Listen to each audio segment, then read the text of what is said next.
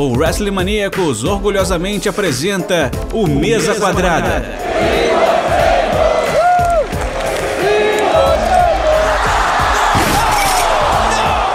O seu podcast semanal sobre tudo o que acontece dentro e fora dos quatro cantos do ringue. Bom dia, boa tarde, boa noite. Bem-vindos a mais um Mesa Quadrada. Hoje o assunto é o NXT Takeover Vengeance Day, que é o primeiro pay-per-view oficial do NXT em 2021. Porque se vocês se lembram, né, mês passado a gente teve o New Year's Evil, que aconteceu durante o horário do programa de TV, em uma quarta-feira. Então, mesmo sendo um card de takeover, não foi um pay-per-view que nem esse, né? Se vocês ainda não me conhecem, meu nome é Ana Demarco, e aqui comigo para comentar esse show que foi, já dando um spoiler da minha nota lá na frente, né? Um show incrível. Eu tenho aqui dois caras ótimos nesse assunto, começando pelo Marcelo Lopes do Catmania. Tudo bem, Marcelo? Tudo bem, Ana? Tudo bem para vocês do WrestleManiacos? Forte abraço para todo mundo. Estamos aqui para poder comentar aí a respeito do Takeover VGS Day, que na minha opinião é o melhor takeover desde o início da pandemia. Foi um show realmente de excelente qualidade, a gente vai comentar um pouquinho hoje. Aí. E participando, essa é a primeira vez aqui, Márcio? É? Com certeza, é a primeira vez e quem sabe a gente aparece mais vezes também. É, então, Márcio Moreno do WrestleBR, seja bem-vindo. Obrigado, Ana. É, prazer conversar com você, Marcelo também. É, obrigado pelo convite, primeiramente, né? Porque estamos começando um trabalho legal na WrestleBR, um trabalho mais profissional e a gente já começa com reconhecimento já a partir de agora, né? Participando de um, de um podcast tão reconhecido no meio do, do Pro Wrestling aqui no Brasil, né? Então vamos falar do, do que o Marcelo já até adiantou, do melhor pay-per-view do NXT dentro da pandemia, porque o último que foi muito bom foi o Portland, mas esse foi um pouquinho antes de começar todo esse embrulho que é a pandemia e Sim. a gente só tem a falar coisa boa daqui para frente. Vamos embora. Sim, esse realmente foi muito bom, né? E uma coisa que o NXT ele tá fazendo muito bem desde o começo da pandemia, já que a gente mencionou, né? É que ele tá trazendo de volta esses pay-per-views, assim, temáticos, pay-per-views, pay-per-views, é, temáticos, né? Porque antes os takeovers eram só o nome da cidade no qual que aconteciam, mas agora, como não pode acontecer em várias cidades, eles tiveram que ser criativos. E, na minha opinião, assim, tá dando bem certo até, eu tô gostando. Então, Márcio, você gostaria de ver ele continuando com esse estilo quando tudo normalizar, ou você sente falta, né? Que nem você falou, um takeover Brooklyn, Portland, Filadélfia, etc. É, é, essa questão de cidade é, é, é como você falou, é, é, a ideia do NXT, é talvez valorizar a, a cidade na qual eles estão fazendo o evento, colocando ela dentro do nome. E eles demoraram, talvez demoraram um pouco para pensar e falar, beleza, vamos fazer um takeover aqui, com a temática, porque começou com aquela ideia de um Halloween Havoc e a gente falou, pô, é legal a ideia, vamos seguir. E aí já vem com. Teve o Great American Bash, né? Que, que foi quando o Keith Lee foi campeão. E assim, ela vem dando certo. E, e talvez depois que acabar a pandemia, acabar a pandemia e, e tudo ficar normal, com, com o público, com possibilidade de viagens e, e estadia em, outro, em outros locais, é, quem sabe também não misturar ah, um, um NXT Takeover Port, Vengeance Day Portland, um New Year's Evil é, Brooklyn, não sei. A ideia é muito boa e, e, a gente espera que seja contínua, porque, por exemplo, esse NXT Takeover, acho que todo mundo sabe, no começo seria só NXT Takeover quando foi anunciado. É, tem acho que duas semanas no máximo que eles mudaram, modificaram o nome e resolveram trazer um pay-per-view antigo da empresa para valorizá-lo também. Então, essa ideia de seguir quando acabar a pandemia pode ser uma ideia excelente, com certeza. Você mencionou isso, né, de trazer o, um pay-per-view antigo e usar o nome. Então, Marcelo, me diz, tem algum que você gostaria de ver eles resgatando para usar no NXT, que nem como eles fizeram com o Inner House, ou que nem o Márcio mencionou também, Great American Bash?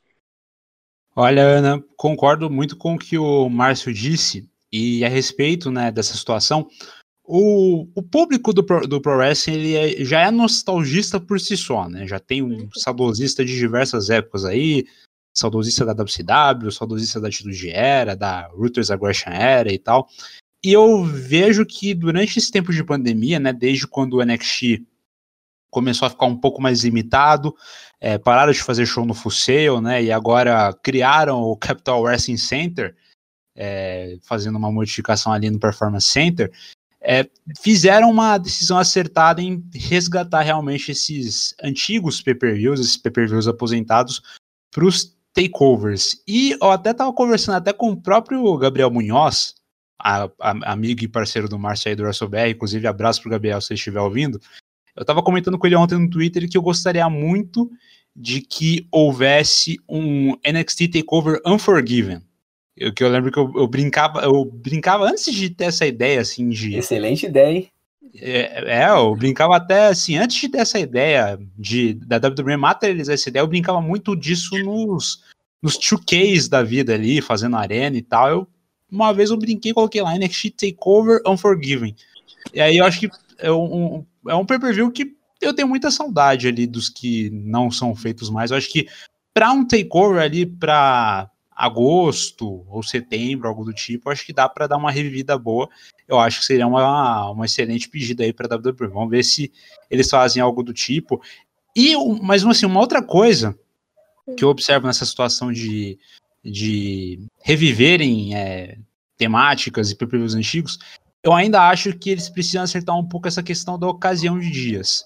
Por exemplo, no Halloween Havoc, eles podiam ter feito muito um, um takeover Halloween Havoc no dia 31 de outubro, que caiu no domingo. Mas eles preferiam fazer um especial do, do semanal mesmo numa quarta-feira.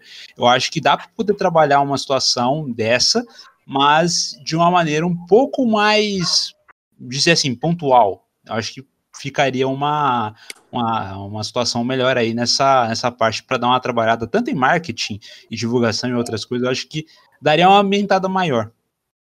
Sim, é, é, isso do Halloween Havoc, eles colocaram quarta-feira só para bater de frente com a IW, né? É, sim, com certeza. Eles sabem que o, que o nome Halloween Havoc todo mundo vai ficar interessado em ver, porque é isso, né? Trazendo de volta um pay-per-view antigo que as pessoas gostavam.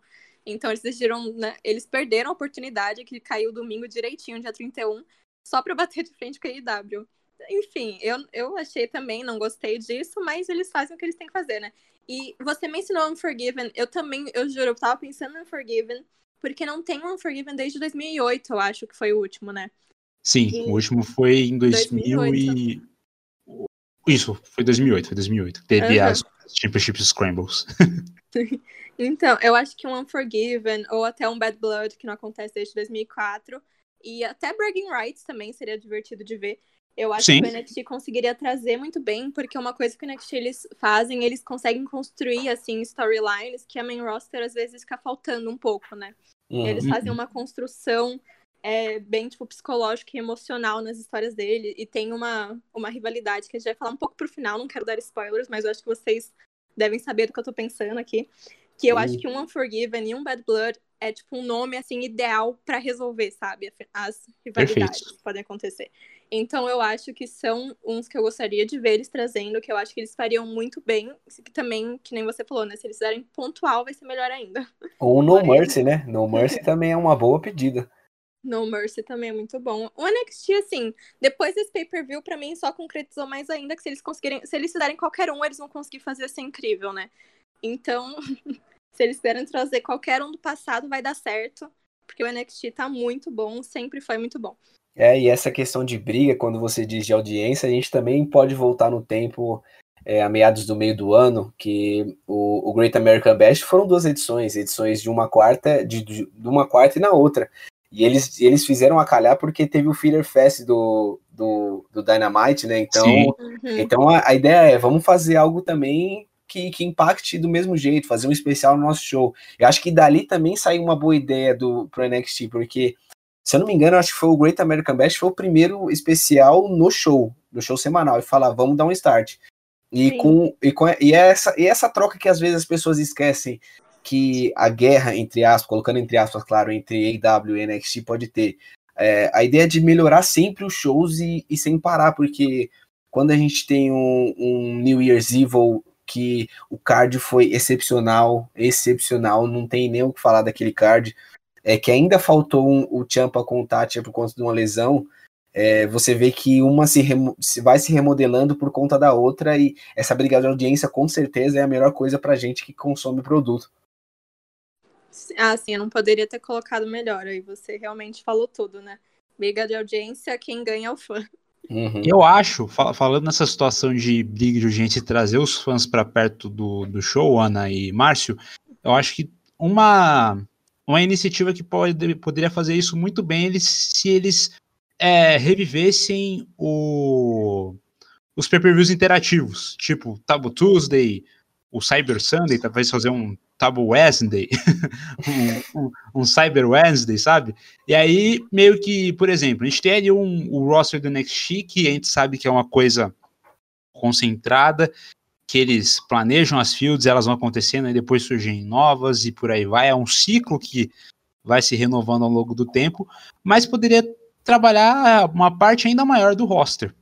Por exemplo, a WWE poderia organizar lutas, meio que botar alguns oponentes ali que talvez tenham um nome ali, mas não estão sendo utilizados de uma maneira mais frequente, e botar para o público trabalhar ali, para o público fazer meio que uma, uma votação, já que a gente tem as redes sociais hoje tão forte, eu acho que seria um, uma excelente pedida para um show semanal. Porque se, se for trazer ali para brigar de frente com o Dynamite, eu acho que só assim, um especial desse tipo para realmente trazer um público de uma maneira mais engajada e seriam realmente pontos distintos para poder trazer um benefício para o NXT. O primeiro, claro, audiência. O segundo, o engajamento do público. E o terceiro, o uso de lutadores que talvez não estavam sendo tão utilizados assim no próprio roster do NXT. O caso da Santana Garrett, que ninguém lembrava até ela aparecer no Royal Rumble. Acho que poderia ser uma boa pedida. Uhum. Sim, eu também acho que é uma boa ideia, porque é uma coisa que se perdeu muito durante a pandemia, né? Porque não tendo público afeta que a WWE às vezes fica meio perdida porque não sabe quem dá o push, sabe? Porque o público uhum. que dá essa força, o público decide quem Exato. gosta, é, faz chant do nome, tipo a Becky Lynch, o Kofi, foram pessoas que nunca teriam chegado onde chegaram se não fosse apoio do público. Daniel Bryan com o Yes Movement, sabe? Então, isso é uma coisa que realmente se perdeu muito durante a pandemia, não ter um pouco essa direção, né? A WWE não sabe muito quem que estão sendo os preferidos de quem está assistindo. Então, talvez uma coisa tipo Cyber, não precisa ser só no NXT, né? Eu acho que se eles colocassem esse conceito para as outras marcas também, Sim. ia ajudar muito a dar uma direção um pouco nas storylines que podem estar um pouco perdidas.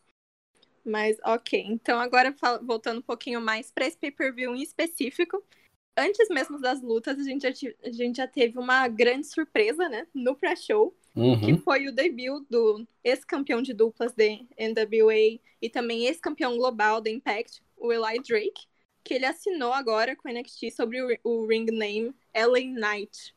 E ele já tinha assinado uma vez com o Performance Center em 2013, mas ele só conseguiu, assim, ponta de jobber. E ele foi demitido em 2014 porque ele tinha uma relação muito ruim com o treinador-chefe do NXT na época, que era o Bill Demont. Então, Marcelo, me diga, você gostou dessa contratação? Foi um bom adendo ao roster do NXT?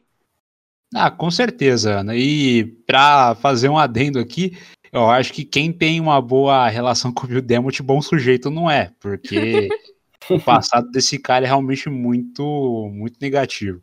Mas essa, essa aquisição do, do Eli Drake foi foi realmente bem pensada. Eu acho que a WWE soube trazer isso para o momento certo, já que o NXT precisa de uma renovação ali é, nessa parte de roster e trazer caras novas é um bom negócio. E claro que o Eli Drake, pelo, pelo currículo que ele tem, pela carreira que ele tem, eu acho que dá para poder colocar ele ali numa situação ali do, do NXT. Eu não sei como que eles vão trabalhar isso. A gente precisa ver realmente como eles vão fazer isso nos semanais, né? Mas o início já foi dado de uma maneira certa. Foi ali, chegou de uma maneira inesperada, assinou o contrato e tal, e pelo visto ele vai ser um personagem bem atrevido no roster do NXT para causar impacto mesmo e ser daqueles oportunistas rios que a gente gosta. Eu acho então, que falta falta um riozão desse tipo no NXT. É, aí, isso até ontem, né? Porque a gente viu realmente acontecendo no final do show. Mas essa figura dá um dá uma, um up a mais ali no roster. Eu, eu gostei, foi bem acertado. Então, será que dessa vez ele consegue deslanchar, não vai ficar só de jobber? Ah, com certeza, eu acho que eu acho que tem um futuro aí maior. Eu acho que se, se trabalhar de, de jobber, eu acho que a WWE realmente vai estar tá muito ruim em questão de planejamento. E ele não é o único nome que vem, talvez vem por aí na NXT, né? Tem informações aí na, na, na, na internet que muita gente deve chegar ainda. Então, o, per, o perfil roster da NXT vai ser bem investido, principalmente nessas aquisições que a WWE está fazendo. Exatamente. E quando a gente fala de novas aquisições, a gente tem que lembrar que o histórico da NXT é apresentar esses caras dentro de takeovers. É, acontece com o Drew McIntyre, acontece com esse Tree, como aconteceu com milhares de outros, e por conta da pandemia isso fez falta de um jeito ou de outro. É, a gente via, por exemplo, uma Grizzle Young Veterans assistindo uma, uma luta de duplas esses dias da, da Crowd, se eu não me engano foram eles, e assim, fa faltava faltando é, essa parte do NXT é, de bastidores, sabe? De ou oh, a gente trouxe alguém e, e vocês não falaram antes, isso para a parte da mídia. É, já tem a, a, informação da, da Valkyrie, né? Que tá vindo, que acabou recentemente com o Impact e tá vindo pro NXT.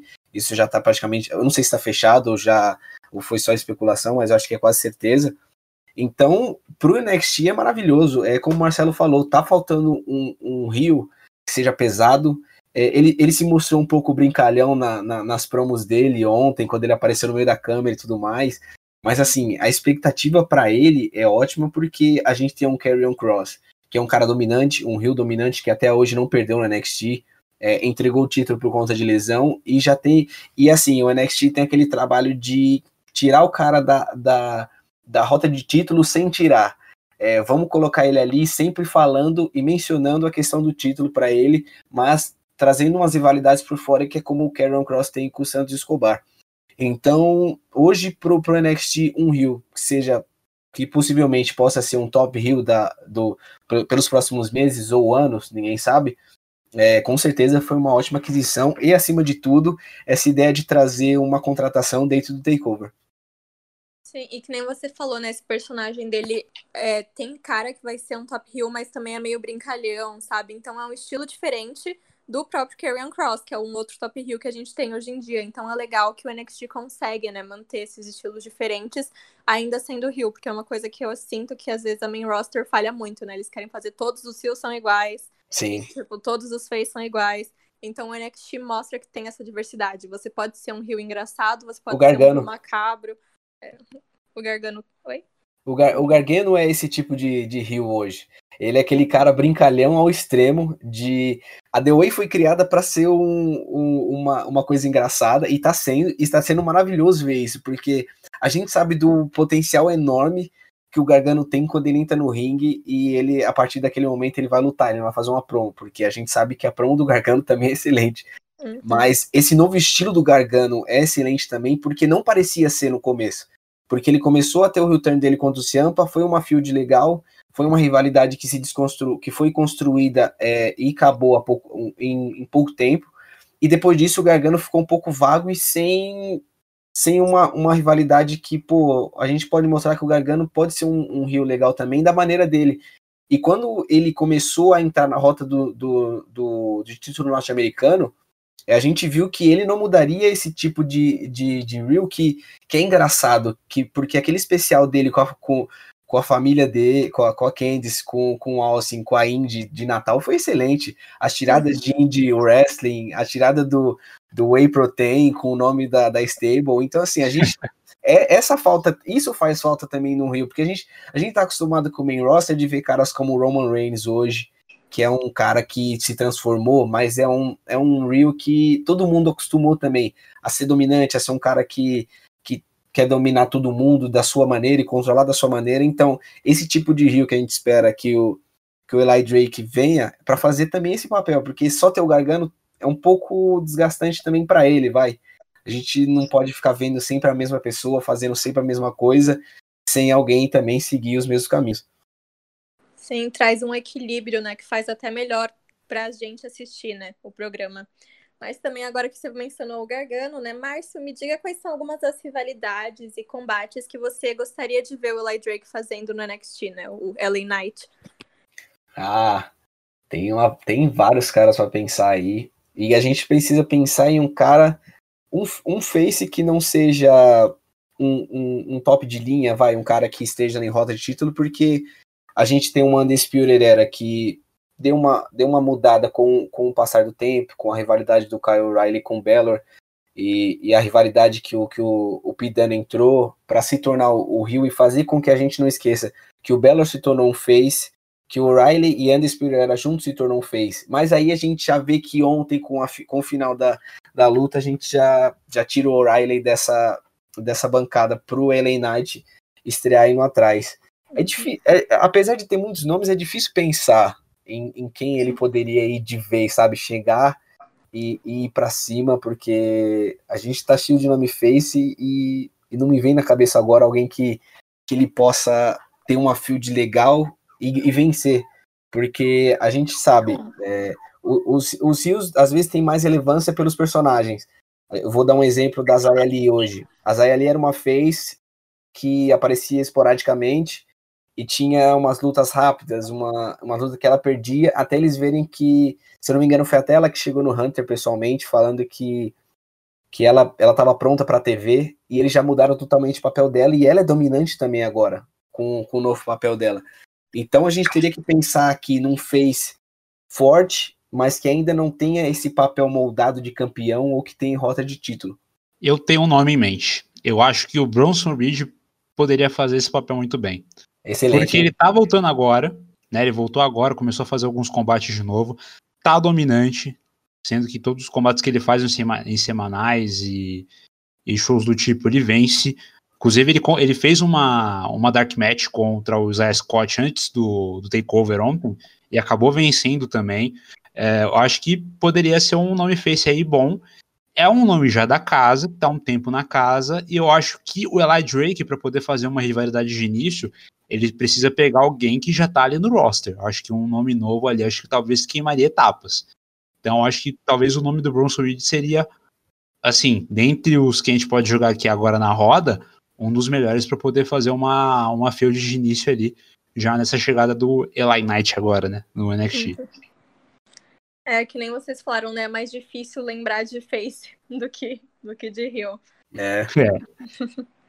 Mas é, tem é o NXT assim, e também que vocês falaram, né, tem várias contratações novas, então eles podem muito bem colocar, né, depois de ter essa field inicial com alguém um pouco mais importante, colo é, colocar ele assim para, sabe, ajudar uma pessoa nova também, os dois crescem juntos numa field assim, juntos, eu também acho que é uma boa ideia, sabe? É, Exato. É, porque as pessoas, assim, são duas pessoas novas e tem uma field interessante, eles con conseguem construir o personagem usando um outro, é benéfico para as duas pessoas novas e fazem os dois criarem um nome juntos também ao mesmo tempo. Então eu tava pensando mais por esse lado, mas eu gostei da ideia do Bronson Reed, acho que é, acho que é uma boa, porque ele também precisa meio de um empurrãozinho, eu acho, assim, pra... É, porque, porque o, o Bronson foi um cara que ele estava meio esquecido e, e conseguiram uhum. fazer um, um remolde dele para ele participar daquela leather match que o que o Priest saiu campeão. E a partir dali, os olhos para o Bronson Reed foram diferentes, porque ele, tinha, ele começou a ter luta atrás de luta, vitória atrás de vitória.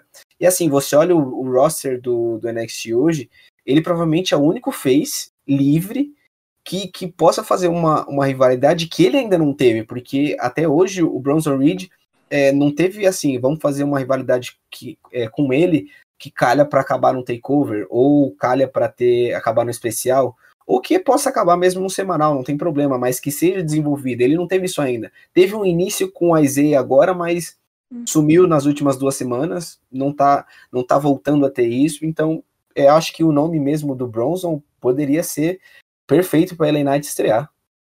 Sim, e também porque o personagem dele é um pouco mais sério, né? Então é interessante também o contraste de um face sério e um Rio mais engraçado, Verdade. né?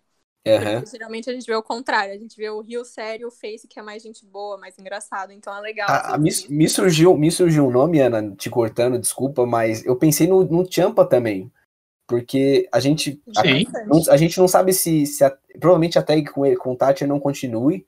Eu não sei como eles vão tentar desconstruir isso ou vai ficar aquela história de beleza. Acabamos a Dust Cup, então a tag acabou, ninguém lembra mais tudo bem.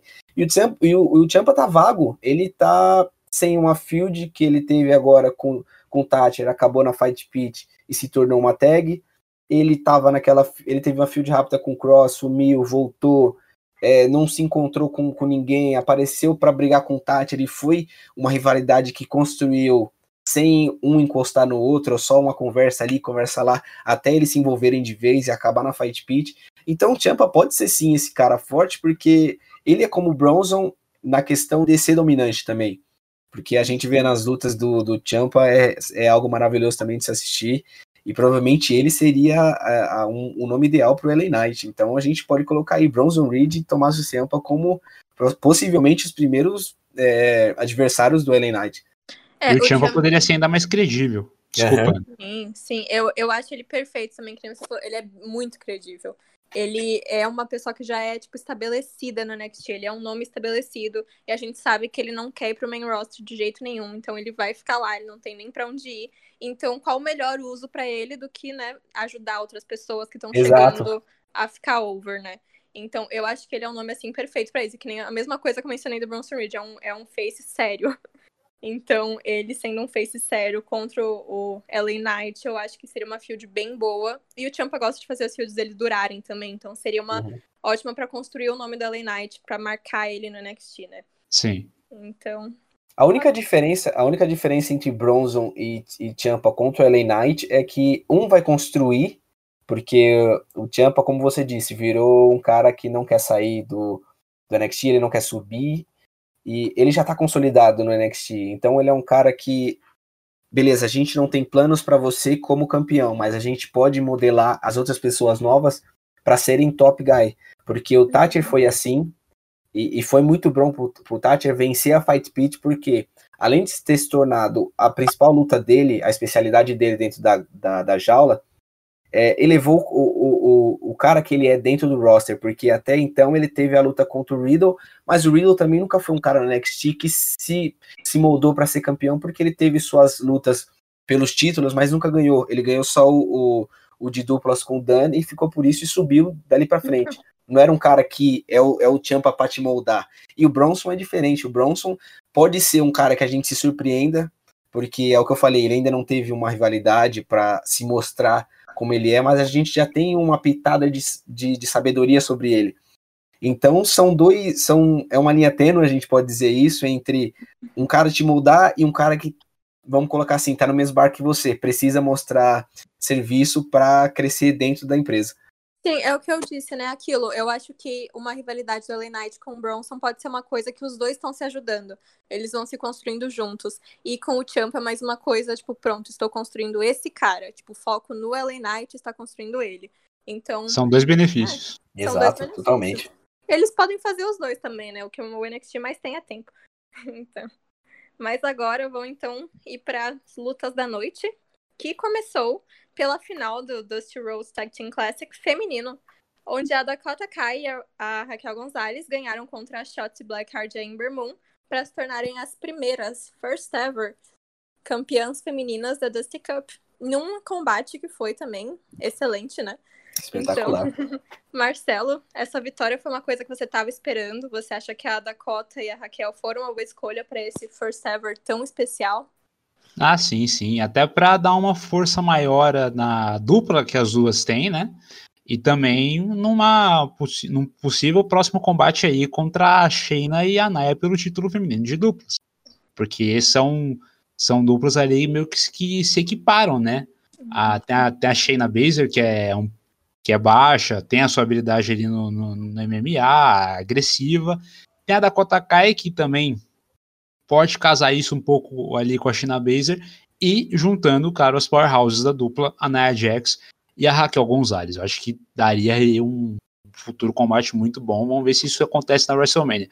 Mas, na minha opinião, acredito que, independentemente do resultado, o troféu ficaria muito bem em ambas as duplas. Foram duplas que se, é, se estabeleceram durante o torneio, né, tiveram ali a sua dominância. A Ember Moon, desde quando voltou para o NXT, ela fez muito bem, é, ela fez um bem grande para a divisão feminina.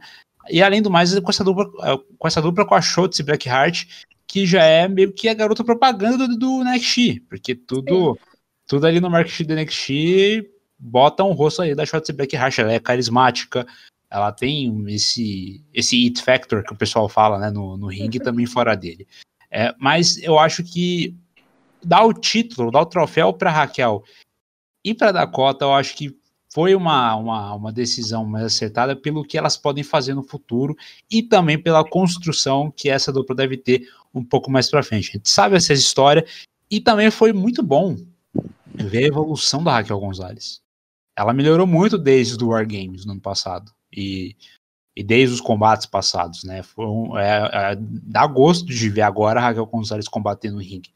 Então, para dar o título para essas duas lutadoras e consolidar ainda mais na divisão feminina do, NXT, foi com certeza uma decisão muito bem acertada e o combate sensacional por si só. Já deu para abrir o show com aquela vontade de acompanhar o show até o final, porque é, o NXT é isso, o Takeover é isso, o Takeover tem o seu charme de combates excelentes, e o Takeover ele havia perdido um pouco do seu charme quando a pandemia começou. Então, foi ali um start para algo ainda mais grandioso, e a gente espera que essa dupla da Raquel e a Dakota seja mais é, grandiosa ainda do que já é, tendo esse, essa construção ainda mais para o futuro. E eu quero elas com títulos de duplas porque dá um up mais para NXT, dá um up para o cinturão que já estava meio que descartado ali, meio que sem relevância. Então faz bem para muitas partes ali. Sim, e também eu concordo com o que você falou, que qualquer uma das duplas ganhando teria sido ótimo, mas para mim a Raquel e a Dakota fazem mais sentido justamente por essa construção e evolução da Raquel. Sim. Ela foi a pessoa que fez o pin na Io, que é a campeã da NXT no War Games. Depois ela derrotou a Rhea Ripley em uma Last Woman Standing, tipo, que foi espetacular. Exato. Ela realmente marcou o nome dela, fez o nome dela naquela luta. Então eu acho que ela perder eh, teria sido um pouco broxante, assim, né? Por falta de uma palavra melhor. Então, ele, eles estão continuando essa construção, que eu achava que essa construção ia levar até o título da Io, né? Mas aparentemente vai levar até o título de duplas, e não é uma coisa que eu fico triste, porque, que nem você falou, o título de duplas no NXT faria bem tanto pro NXT quanto pros próprios títulos, que são completamente mal utilizados na main roster, não dá nem pra falar, né? E também o NXT agora com a Dusty Cup mostrou que tem mais duplas, que eles conseguem fazer uma coisa com Sim. duplas, eles conseguem dar um up que o título tá precisando muito, muito, muito, muito. Que não seja a Lana atrás do título, sabe? Que seja a Amber e a Shot, por favor. É o NXT salvando o main roster de uma forma indireta. Porque a gente sabe, a, a criação do, do título de duplas era para marcar uma coisa que ninguém tinha. E foi uma uhum. ideia muito boa. O problema é, vocês não conseguem trabalhar nem a dupla masculina de vocês. Exato. Então, assim, como vocês querem trabalhar um feminino que, assim, o, o roster feminino sempre foi muito, muito pequeno e muito e às vezes até mal trabalhado. Então, como vamos criar tags? E assim, criaram Dana Brooke e Mandy Rose é uma tag que está crescendo, mas ainda não enche os olhos para ganhar o título. Diferente de, de, diferente de Ruby Riot e Liv Morgan lá no SmackDown. Já são tags que acho que muitas pessoas já falam, pô, tá na hora delas terem uma chance pelo título, não é possível. E elas estão e agora estão envolvendo ela com a Bailey, tem aquela história com a Bailey Kay. Então assim, parece que não estão querendo elas. E, e, o, e colocar o, o é como eu falei, o NXT salvando o main roster de novo, porque mostraram simplesmente assim: podemos fazer um torneio de duplas feminino quando ninguém achou que poderia ter algo legal com duplas femininas. E foi espetacular numa coisa que assim, ninguém esperava. Foi um negócio surpreendente de beleza, começamos a, a, a Dust Cup masculina e todo mundo, legal, vai ter uma Dust Cup masculina, e numa, uma semana depois já fizemos, pô, estão fazendo uma, uma, uma, uma, feminina também. E, e olha que o NXT já moldou é, é, a, a, a Cantazaro com a Carter, que é que eu particularmente estava torcendo muito para ganhar isso, porque elas, por meritocracia, eu digo também, porque elas são a única tag no NXT mesmo que trabalham como tag e lutam como tag. Uhum. Mas aí você tem uma Raquel que é como você falou, Ana e Marcelo. Cara, a Raquel é espetacular.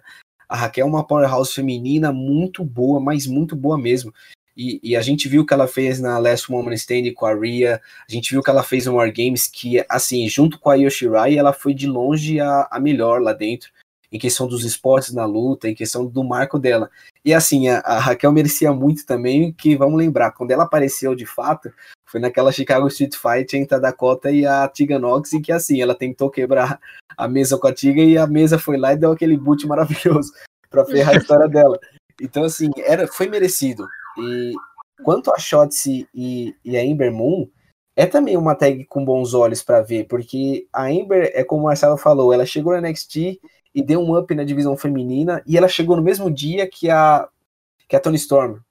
Foi na, no Takeover 31, eu acho, não, me recordo bem. Mas assim, a divisão feminina na NXT tá se mostrando muito boa, mil anos luz melhor que o main roster, só com, só com um torneio. E para falar da match, para fechar o meu comentário, é a melhor do torneio, sem sombra de dúvidas. A gente teve uma primeira rodada de torneio um pouco mais macia, um pouco, pouco chamativa, com duplas improvisadas, é, com lutas colocadas no Show 5 Live para ver se dá um up no, no show também. E foi uma sacada boa, é, foi legal ver lá. Mas estava faltando uma luta impactante, como no masculino já tem, como no masculino teve com é, com a Grizzly Young Veterans e o, o, o Thatcher e o Champa, como teve Champa e Thatcher com a, com a Despirera, que são lutas muito boas no decorrer do torneio, não são só nas finais, e faltou isso no, no eu acho que faltou isso no feminino, mas a final não deixou a, desejar em nada, foi perfeita, a Raquel teve seus momentos de força, de ter feito aquela powerbomb position e jogar shots no, no, no, no espaço de acrílico, é, do, o, o, a shots com aquele com aquele suicide dive perfeito dela. Então, assim, não tenho o que falar, foi uma, uma, uma luta próxima de cinco estrelas, porque ela foi maravilhosa. E vamos esperar que essa luta tão esperada entre Raquel e Dakota contra a Naya e a Shayna seja aquela que traga esse título para o NXT, porque ele precisa ser valorizado sim, mostrar que o feminino também pode fazer um trabalho muito legal com tags. Para você é. ver o benefício né, da situação, né? O, o, eu lembro que, como o Márcio disse aqui, o torneio feminino ele foi anunciado uma semana depois que o masculino começou. E os dois terminaram juntos. Os uhum. dois terminaram na mesma noite. Né? Claro que o feminino tinha duplas a menos ali nessa questão, mas o planejamento foi casadinho, foi bonitinho, foi Perfeito. certo. E é uma questão que traz benefícios para as lutadoras que participam, porque algumas não estavam tendo seu tempo de tela, né? Com o próprio, a própria dupla da NXT, que o Marcio citou, da Catanzaro com a Carter. É, tem também o fator de levar os combates para o 205 Live, que desde a da, da, criação do show não teve combates femininos até então. O, o Dusty Rhodes Tag Classic que, que levou o primeiro combate feminino para o show da divisão Cruiserweight que hoje tem a chancela da NXT, sempre bom poder fazer essa, essa relação. E bo, bom levar esses nomes e, e levar ainda mais divisão feminina e, e, ainda mais divisão de duplas feminina da WWE como um todo, não somente do NXT. Então, caso a, a Dakota e a Raquel vençam os títulos futuramente, poderemos ter é, o World Squad na NXT de novo, poderemos ter outras duplas dentro do NXT, seja do Raw, do SmackDown, do próprio NXT, para poder fomentar um pouco mais essa divisão de duplas. Então, assim, as lutadoras do NXT da WWE têm muito a ganhar, mas claro que dentro do NXT eu vejo que as duplas têm um pouco mais de força e um pouco mais de construção. No main roster já é um pouco mais assim, tem algumas duplas já consolidadas, mas eles usam elas para outros planos que não tem nada a ver com a divisão. Então já é algo bem preocupante para esse lado. Sim, eu também, quando tem dupla, eles quebram sem motivo, né? Que nem as Exatamente. as Iconics. Então, eu que acho que. Fica... as Iconics, hein? É, tristeza. Nossa. Então, fica melhor nas mãos do NXT mesmo. Então, Márcio, você gostaria de ver a tradição da Dutch Cup feminina continuando nos próximos anos? Ah, sem sombra de dúvidas. A gente também pode lembrar que no ano passado a, Dash, a acabou num show semanal que foi prévio ao ao Takeover Portland, né? Porque a, a, já emendaram com a decisão de título já no próximo Takeover. E não aconteceu nesse agora. Então, o que, que, a gente pode pensar? A gente pode pensar que no ano futuro, por exemplo, essa a gente pode ter uma, uma, uma luta de alguém do main roster que possa estar com, com o título das duplas femininas lutando no Takeover futuramente, no ano que vem, nos próximos anos. É uma coisa muito boa e que assim fomenta também a questão da, das duplas femininas, porque você trazer o público que assiste só o main roster, é, vendo uma Shayna, uma Naya aparecer, o que pode acontecer daqui para frente, talvez nessa próxima quarta-feira, ninguém sabe, elas apareceram no NXT, é, faça é, essa questão do NXT, que infelizmente tem pessoas que não conhecem ninguém do NXT ainda, cara. É, eu vejo isso muito e eu acho muito estranho também como é, algumas pessoas. Vince. É, cara, é louco isso. É louco você ver caras como é, um Austin Theory, por exemplo, que apareceu bem, subiu, o pessoal conheceu. Aí ele desceu. Provavelmente o pessoal nem sabe que ele tá no NXT hoje. Então, você fazer o pessoal do main roster, nesse caso, as duplas femininas de lá, descerem pro, pro NXT para aparecer, traga também um público fora. Então, é, é muito benéfico a continuação da Dash Cup feminina, porque é como eu falei, as mulheres sabem sim fazer uma coisa como dupla. O, a WWE, porque a gente não pode esquecer que o NXT faz parte da WWE, apesar de não parecer, é, é, sabem sim trabalhar com as mulheres em forma de dupla. Então, é totalmente benéfico ter essa continuação e eu espero que nunca acabe, porque a gente só vai ver crescer e isso também beneficia quem vem, quem vem pro, pro Performance Center, né? Porque muitas vezes vem mulheres desconhecidas, né, wrestlers desconhecidas, e a gente também já viu nessa própria edição da Dust Cup é, pessoas desconhecidas, novas, que podem que possam ser duplas novas aqui no futuro. Então é totalmente benéfico. Sim, é, eu quero falar um pouquinho do combate agora, né? Porque, que nem eu falei, foi excelente.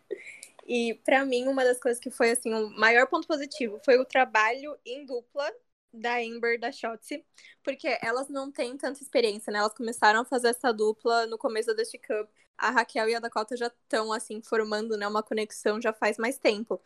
Então, que nem você falou, né? Acho que foi o Márcio que falou que começou um pouco macio, né? Mas daí uhum. chegou no final e parece que todo o treino que elas tiveram nas outras lutas acumulou pra dar tudo certo nessa.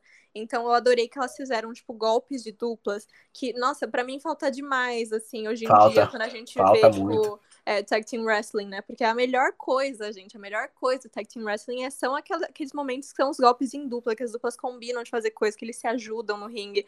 Porque se não é assim, é só uma tag match normal, sabe? É só, parece que é tipo um Fatal Four Way, não, não uma tag team match, sabe? Então, para mim, ver elas conseguindo usar esse trabalho em dupla, elas fazendo golpes conjuntos, foi aquecer o coração. Deu uma esperança para os títulos femininos e o que pode vir aí. É, uma coisa só que me irritou, assim, que, eu, que eu, eu também daria cinco estrelas, mas vou tirar um pouquinho, porque eu acho que elas usaram demais aquele negócio de ah, o juiz está distraído, não viu tal coisa acontecer. Tipo, gente, isso funciona uma vez, elas usaram acho umas duas, três, aí já me É, um eu senti a mesma coisa. É, a segunda vez que aconteceu, eu fiquei, mas pô, já foi, sabe? Já deu. Essa é uma coisa que não dá para usar mais de uma vez. Então, quando teve isso logo no começo, eu fiquei um pouco, ai, será que não vai ser tudo isso? Só que depois que passaram dessa fase, a luta andou, assim, pegou um ritmo a química de todas elas são maravilhosa. Ah, outra coisa que, coitada da, da Dakota fazendo dupla com a Raquel, porque ela sempre vai ser o saco de pancada. É, tipo, todos os golpes de dupla eram na Dakota. Ela ficou metade da luta em submissão. Tentaram matar a menina de todos os jeitos. Então eu acho que todas as lutas de dupla que tiver, que a Raquel tiver lá, vai ser assim pra Dakota. Ela vai, ela vai sofrer. E se Mas, perderem, provavelmente é ela que vai sofrer o pin. Exato. Certamente. Exato. É, mas ela também é uma ótima lutadora, ela também já tá muito, muito, muito tempo no NXT, que ela não consegue muita coisa. Quando ela virou Rio, né, a gente pensou, agora vai, né, a Dakota vai conseguir aquele push dela. E também não conseguiu, né, ficou um pouquinho perdida ali no meio, teve seus momentos, mas agora ela realmente vai conseguir o que ela merece, porque ela também é uma ótima lutadora. Se eles, né, também deixarem ela se mostrar mais, não se só saco de pancada. Mas com fé, vai dar tudo certo pela primeira vez, eu acho que eu falo isso sobre os títulos de dupla feminino. Vai dar tudo certo, assim, meu coração está calmo. Todas as outras vezes que a gente é, fez sobre os a outros... luta de ontem Essa é a nossa esperança. então, todos os outros podcasts que a gente fez, que eu já falei de, dupla, de título de dupla feminina, eu queria chorar. Essa é a primeira vez que eu tô falando assim com um sorriso no rosto. Obrigada, NXT, mais uma vez por tudo. Então, agora vamos para a próxima luta, que foi o clássico instantâneo do Johnny Gargano contra o Kushida pelo NXT North American Championship, que terminou com o Gargano retendo seu título. Primeiro, né, tem que falar que lutão que foi, um clássico instantâneo, assim, de verdade. Uma coisa incrível, linda de se ver, aquele momento que você fala, é por isso que eu amo wrestling. Aquela luta definiu, assim, tudo para mim, foi incrível. Mas o Kushida, ele mais uma vez provou que ele merece ser um futuro campeão, que ele tem tudo, que ele é um dos melhores talentos que o NXT, talvez a WWE inteira, tem em mãos hoje em dia. E eu achei, de verdade, não se é só porque eu sou uma grande fã dele, ou se foi pela construção da história mesmo, mas eu achei que ele ia ganhar, que era o momento que ele ia ganhar, sabe? Mas o Triple H gosta de me ver sofrendo, então não aconteceu. Márcio, me diga se foi uma coisa boa o Gargano continuar com o título, porque eu preciso, eu preciso dessa confirmação para eu não ficar triste com o Kushida ter perdido. ah, com certeza foi, Ana. Não, eu, eu, eu tinha dito isso na, na live do pre-show ontem pela WrestleBR, de que assim, as pessoas, o, o NXT moldou muito bem o Kushida para chegar onde ele tá hoje. Porque, uhum. é como você falou, o Kushida tá pronto para ser campeão já. E não faz pouco tempo, já faz um bom tempo que o Kushida já tá pronto e que as pessoas mesmo falam, pô, já tá na hora do Kushida ganhar um título, ou pelo menos tá nessa rota de título como ele tá. E assim, a gente lembra do Kushida quando ele chegou, é, ele chegou aquele cara de submission que ele é até hoje. É, e eu lembro até da luta dele contra o Drew Gulak, que foi uma luta excelente, uma coisa que, cara, eu, se eu for buscar na memória, tentar pesquisar no Google, quando foi a última vez que eu vi uma luta de submission na WWE e boa, eu acho que eu não vou achar nunca, velho. Porque aquela luta foi muito boa, uma luta de técnica pura, que é o que o, que o Kushida é, um cara muito técnico, um cara que você não dá nada para ele é, quando você pensa em, pô, beleza, ele é um cara de submission, aqui na WWE ele não vai crescer, mas ele vai, e ele vai muito porque ele é, um, ele é adaptável a qualquer tipo de, de adversário, seja ele maior, menor, mesma, mesma estatura, e, e o Johnny Gargano facilitou, porque o Gargano tem a mesma estatura que ele, em termos de corpo, em termos de altura, e assim, eu preciso falar mais do Gargano do que a gente já vê há anos e anos o que o Gargano é, a gente só tem de diferente no Gargano a, o personagem, mas no ringue a gente sabe que esse cara vai fazer o inimaginável é, em qualquer tipo de situação, seja contra um Bronson Reed, que é um cara gigantesco, ou contra um Kushida, que é um cara da mesma estatura. Ele vai fazer um trabalho excelente. E assim, eu não sei se com vocês foi a mesma coisa, mas quando eu vi o armbar do, do Kushida, eu falei, acabou. Porque ele é ameaçava, é ele ameaçava tão bem dar o tap out que eu falei, meu Deus, velho, eu não acredito que o Gargano vai perder agora. E eu falei na. E, eu, e é como eu disse, eu falei na live que eu, que eu acho que depois que acabou aquela maldição dele, que ele perdeu contra o Leon Ruff, a, acho que eles já deixariam de lado essa questão do Gargano perder tão rápido e daria essa construção muito também porque a The Way foi recém-criada. E eu acho que eles estão tentando fazer essa consolidação primeiro da The Way para depois tirar esse título do Gargano. E assim, o que, que eu tenho para falar da luta? Excelente, vou falar tipo um Abel Ferreira da vida, falando do, do jogador dele, top, top, top, porque ela foi muito boa, ela foi muito boa. É, o One Final Beat do, do Gargano foi inesperado ali na Apron, eu não achei que ele faria aquilo naquela hora. E eu falei, tá bom, fez na Apron, acho que ainda tem mais uns 5 minutos de luta. E assim, rolou pra dentro do ringue, ele já matou a pau ali e acabou. E assim, a gente espera que o Kushida se mantenha nessa rota de título, porque é como eu falei anteriormente, o NXT sabe fazer muito bem esse trabalho de sempre manter as pessoas em rota de título, mas não mantendo. Porque a gente vê um Lumes nas costas do Gargano o tempo inteiro, há semanas. Ontem mesmo foi algo que eu não vi na hora, eu fui ver hoje isso. Ele, ele, ele sequestrando o Austin Theory, cara, na, na entrada do Gargano. Eu não tinha reparado isso, achei excelente. Porque eu falei, pô, beleza, esqueceram do, do Dexter hoje. Beleza, acho que focaram mesmo em deixar essa field entre Kushida e Gargano, e não foi. E esse trabalho de envolver o, o Dexter Lumis, talvez num, num, em um possível takeover para WrestleMania, a gente tem uma triple threat aí. E quem sabe um Kushida ganhando agora? Porque eu acho que numa triple threat o Gargano já deixa esse título de mãos. É, você falou do momento que parecia que o Gargano ia dar o tap out, né? Que você ficou, nossa, eu não acredito que ele vai perder. Naquele momento eu tava assim, feliz. Eu tava, meu Deus, agora que o Kushida ganha. Eu tava oposto. Quando ele não fez o tap out, aí sim que veio a tristeza pra mim, né? Mas é, o Gargano é ótimo, né? Não tenho o que falar dele também. É que eu realmente sou muito Kushizete, assim, sou muito fã dele. Mas, então fica na minha cabeça e no meu coração, né, a dúvida do que será do Kushida. Porque essa luta, eu acho que pelo Gargano ter ganho sem a interferência, sem a ajuda do The Way, que nem ele fez em praticamente todas as outras lutas dele, é, eu acho que foi assim, uma luta bem final, sabe? Porque eu pensei que, ok, o The Way vai voltar, o Washington Theory vai sair de onde quer que ele esteja, vai fugir do Dexter Loomis, e daí eles vão ajudar o Gargano a ganhar, e daí vai ter outra luta do Kushida e do Gargano que o Kushida vai ganhar quando o The Way não puder ajudar. Só que ele conseguiu ganhar sem ajuda logo de cara. Então, é, pareceu muito final, realmente, né? Então, Marcelo também ah, me ajuda a acalmar meu coração. Qual o próximo passo que você gostaria de ver o Kushida tomando para continuar nesse crescimento dentro do NXT e não voltar àquele ponto que ele estava sendo mal utilizado antigamente? Eu vejo como Márcio. Eu vejo que talvez em um próximo takeover ou um próximo semanal, Kushida, Gargano e o Dexter Lumis lutem pelo título em um combate triplo.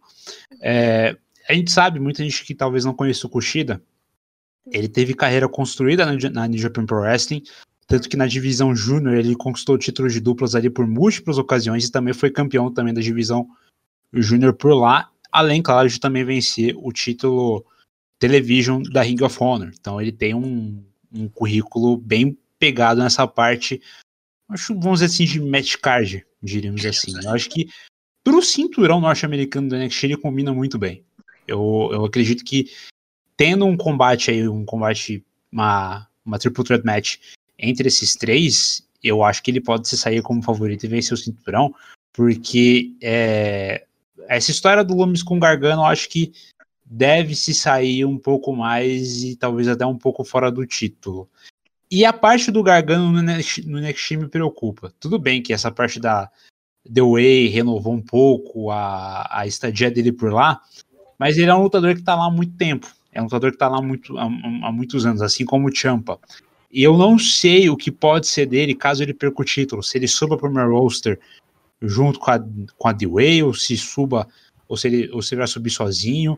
Então é algo que tem que ser trabalhado um pouco mais para frente, porque até porque talvez para deixar o título ali para caras novos, porque ele já conquistou o cinturão duas vezes, né? Então é duas ou três vezes, se eu não me engano. Três, três, três. Isso, isso, três vezes. Obrigado, Márcio. Então, eu acho que é algo que eu vejo assim de uma, uma maneira que talvez possa ser uma passada de tocha. Um pouco mais para frente, não por agora, mas acho que um pouco mais para frente. Sobre o combate em si, para mim foi um combate maravilhoso, com certeza. É, foi muito bem citado pelo, pelo Márcio essa situação tipo do Gargano, seu Gargano, não importa a gimmick dele. Se é aquele cara imprevisível, onde você sempre vai poder esperar o imprevisível durante os combates que ele faz. É, tem técnica, tem, tem, tem agressividade, é, tanto a, a, assim como o Kushida ele também tem uma capacidade muito grande em golpes de submissão. Então, os dois se casaram muito bem nessa rivalidade. Eu não sei se isso, se, se esse próximo ponto que eu vou citar aqui pode ser bom ou ruim, mas, por exemplo, ele foi esse combate ele foi o mais longo do Takeover. Ele durou, aí, deixa eu verificar aqui, ele durou é, 24 minutos e 51 segundos. Né? O segundo mais longo perdeu apenas para o combate ele, do Finn Balor com o Dunne, que durou 25 e 11. Eu não sei se isso foi bom por ter durado muito, ou, ou, ou não. Porque a duração longa desse combate acabou prejudicando um pouco a duração do combate pelo título feminino. Que eu achei é. que foi curto demais, mas a gente vai comentar um pouquinho mais pra frente. Sim, sim. Mas assim, em relação à qualidade do combate, não tenho o que discutir. Os dois não deixaram devendo para ninguém. E eu acho que essa rivalidade deve continuar aí para os próximos programas. Vamos ver realmente o que, deve ser o futuro do Austin Theory com o Dexter Lumis, porque é, deixou com uma baita de uma curiosidade. E assim como o Márcio, eu também só fui notar hoje. E eu tava fazendo cobertura do evento ainda. Então, pra você ver como o negócio foi. foi pra vocês verem como o negócio foi assim, sutil. Sim, você falou isso, né? Quando você mencionou que foi 24 minutos, não sei porque na minha cabeça tava que tinha sido uns 40, sabe? Parece que foi mais longa do que realmente foi. Foi muito longo. É, só de um jeito bom, assim, Sim. sabe? pareceu, eu não sei explicar assim de verdade, mas é que acontecia tanta coisa sem parar. Tava num ritmo tão frenético e eles tiveram tanto, tipo, close calls, assim. Foi um festival de close call aquilo, né? Que, tipo, teve um momento que eu lembro que eu fui olhar quanto tempo tinha passado, porque na minha cabeça passou, assim, meia hora. Aí eu fui ver, tinha sido 15 minutos só. Entendeu? Mas é uma coisa muito positiva, não é que nem aqueles que você fala, nossa, não tá acabando nunca esse combate porque tá ruim. Não, foi extremamente positivo. Parece estar tá vendo uma hora de luta incrível porque eles não pararam nenhum segundo. E os dois são extremamente talentosos, então nem tinha, nem tinha como ser uma luta ruim, né? E foi uma mistura muito boa dos estilos, né? Eu acho que vocês mencionaram também, porque eles conseguem, os dois são lutadores que eles conseguem trabalhar vários estilos diferentes. Então, um lutando contra o outro, eles conseguiram fazer, é, tipo, submission, high flying, é, agressão, eles conseguiram fazer tudo juntando, então ficou uma coisa muito, muito, muito linda de se ver. Foi uma luta realmente que vai, eu acho que vai ficar marcada assim para mim por muito tempo, assim. Eu acho que talvez tenha sido até a luta da noite. Mas agora a gente tava falando, né, do Dexter Loomis, da falta de interferência do The Way, né, por causa do sequestro do Austin Theory. que o Dexter Loomis, o que ele faz no NXT é sequestrar pessoas. Procura-se Austin Theory. Quarta-feira vai mostrar ele lá, né, no, no porta-malas do carro, que nem o Roderick Strong, vai ser a mesma Pensei coisa. a mesma coisa. Ou então Então, a The Way procurando, botando É. cartaz de desaparecido em volta do. depois vão ter que levar ele pra terapia, que nem fizeram com o Roger. Então vai ser a mesma coisa aí. Mas qual é a teoria de vocês? Então vocês acham que o que a- ele vai ter, o Dexter Lumis, ele vai ter uma rivalidade com o Gargano pelo título ou com o próprio Austin Theory? Porque o Austin Theory ele tá meio sem rivalidade, ele tá meio fazendo parte do The Way, fez a duplinha com o Gargano que perdeu a DC Cup, mas ele ele por si próprio ele não tá com uma rivalidade. Então pra qual lado vai andar essa storyline do Dexter Lumis? Ah, é, eu acredito que ele continua com a rivalidade pelo título norte-americano. E assim, eu vou dar minha explicação e posso ser plausível ou não, vai a critério de vocês. É, na época que o Numes era um, era um cara muito mais valorizado do que ele é hoje, e olha que ele é bem valorizado, é, ele se lesionou justamente numa match que eu acho que esse- ele seria sim o North American Champion naquela época. Foi a Verdade. que, o- que foi a que o Priest ganhou na, na Ladder Match. Porque o, o, o Lume estava sendo tão bem trabalhado e quando o Lee largou o título norte-americano para focar só no NXT title, eu pensei, pô, nin- ninguém mais agora do que o Loomis para ganhar pelo momento. E aí veio a lesão, que eu achei que na época era kayfabe, mas não foi, foi lesão séria mesmo. E que assim, também a, o NXT é meritocrático, e a gente sabe que quem ganhou foi o, o Priest, porque numa sequência de, de contenders, vamos colocar assim, o Priest vinha atrás dele. Mas o Loomis perdeu seu momento, o NXT sabe valorizar isso, e não é como o main roster, como na época do Bellor, que o Bellor teve que largar o Universal Title, e a gente sabe como se desenrolou. O Bellor ficou perdido no main roster, ganhava title de midcard, e ficou à deriva até vir para o NXT. Então, assim, eu acredito que ele fique ainda assim na cola do Gargano, porque eu acho que isso, essa rivalidade vai acabar com, com o que eu falei, uma triple threat match com o Kushida também. Porque o NXT sabe envolver três ou quatro numa rivalidade única por um título, e é o jeito que eu acho que vai acabar. E eu acredito sim que o Loomis vai ser campeão numa triple threat, porque entre ele e Kushida, eu acho que por merecimento o Dexter Loomis está na vez dele ser campeão. E eu tô mais curioso ainda para ver o Loomis como campeão, porque a gente sabe, não tem promo com o Loomis, não tem, não tem fala, não tem microfone. Então a gente já imagina como vai ser um, um título de um cara que não fala. Porque a gente já sabe que as ações dele, as ações dele como host no New Year's Eve foram excelentes. Foram maravilhosas de se ver, mesmo ele não falando. Ele na, ele na Announce Table, cara, foi uma coisa maravilhosa.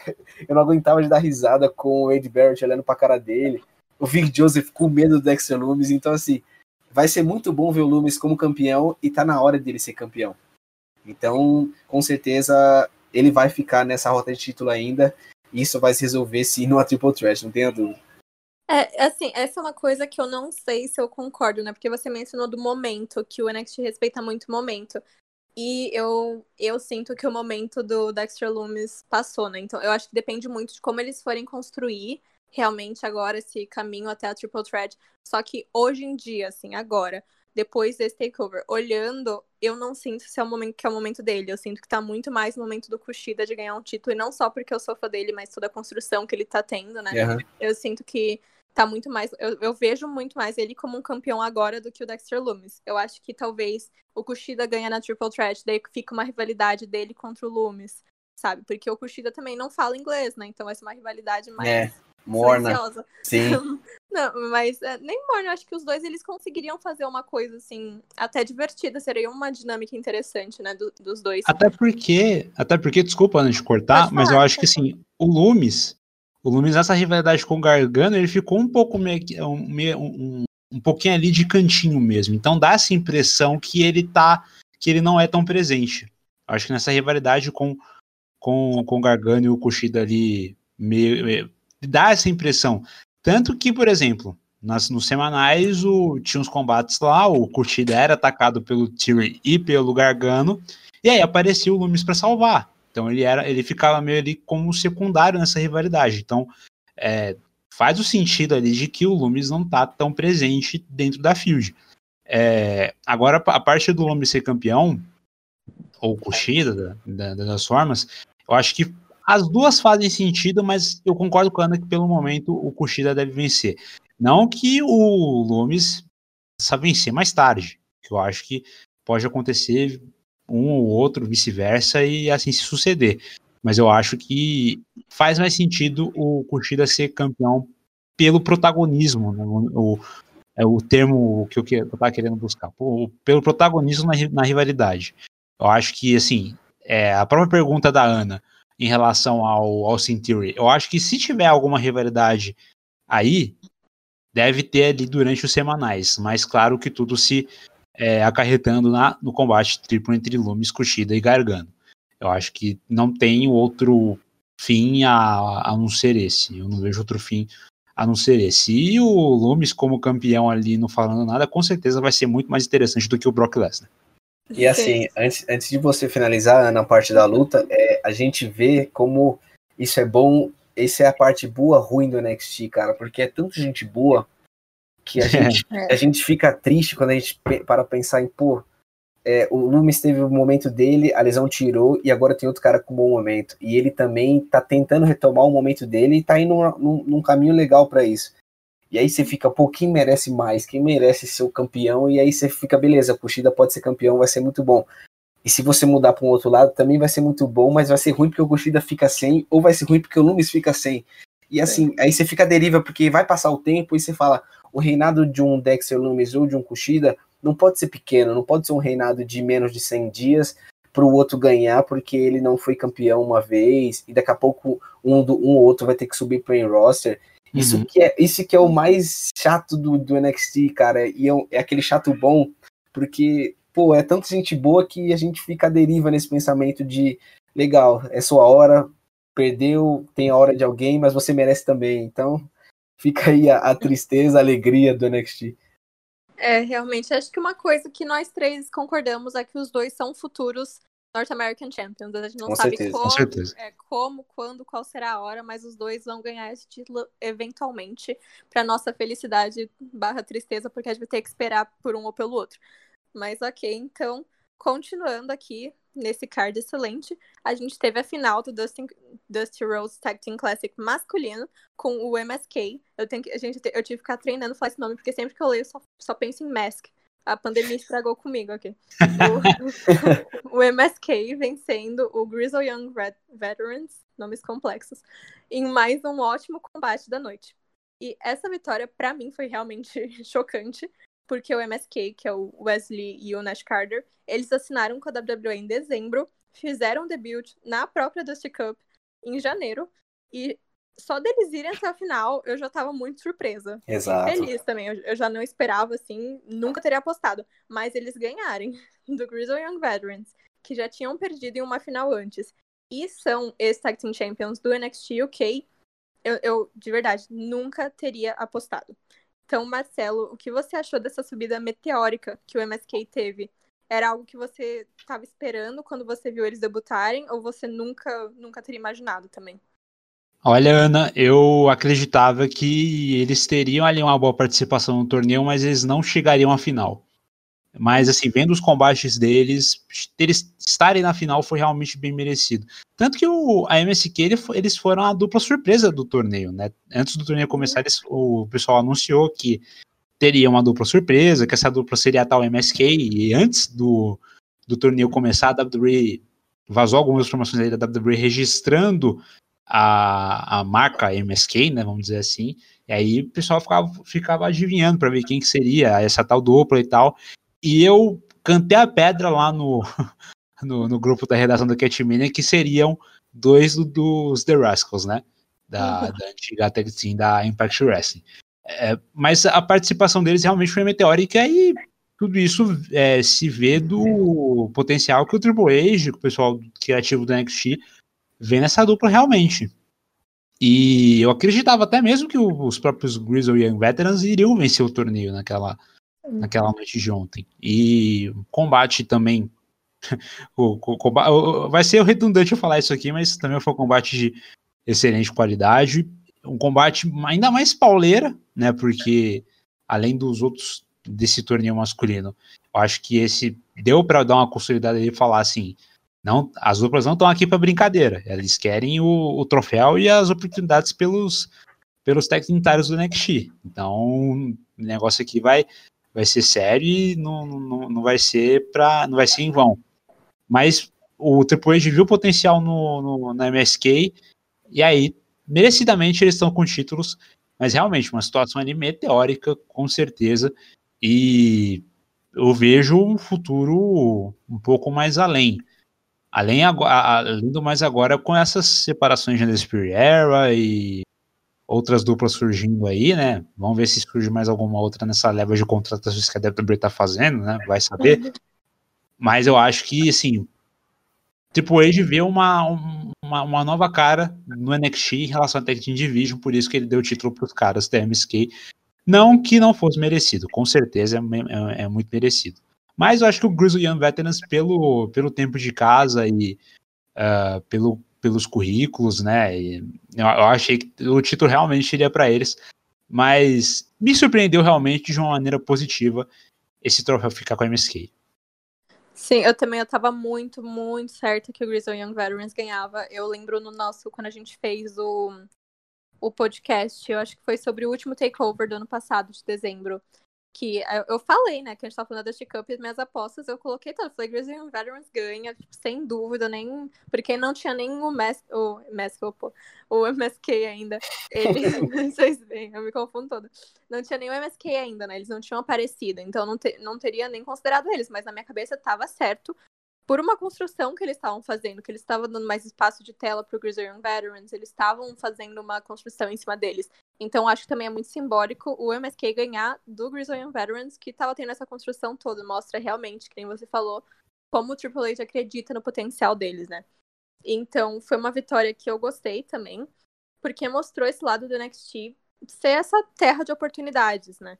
É o lugar que pega as pessoas novas na empresa e transforma em nomes que a gente quer ver lutando, pessoas que a gente vira fã. Porque eu não conhecia muito o trabalho deles antes, eu sabia que eles, eles trabalharam na CZW, na Impact, era o Desmond, Desmond Xavier e Zachary Wentz, né? Eu acho que eles fazem dupla já faz seis anos. Eu não, mas eu não conhecia tão a fundo, nunca tinha visto assim muitos combates deles. E foi agora, são pessoas que eu quero ver mais. Que eu, eu então é uma coisa que o NXT sabe trabalhar muito bem. Mas, mesmo eles tendo todas essas histórias juntos em outras promoções, eles ainda são novatos, né? No NXT. Uhum. Então, Márcio, você consegue ver eles sendo Tag Team Champions assim tão cedo dentro da jornada deles? Ah, se a gente viu essa ascensão com o título de Dusty Cup, com certeza. Porque a gente vê um Burt e um Lorca meio que fora desse lado de tag team, porque eles estão focando tanto no Dan que uhum. o Lorcan e o, e o Burt que eu tanto esperei, particularmente falando, para serem campeões, porque eles se moldaram muito bem como tag. É, e chegou o momento deles e estão esquecidos, cara. A, a, o NXT, os NXT Tag Team Champions estão totalmente esquecidos. Tanto que eles não têm rivalidade nenhuma com ninguém. E assim, é, beleza, tá tendo torneio.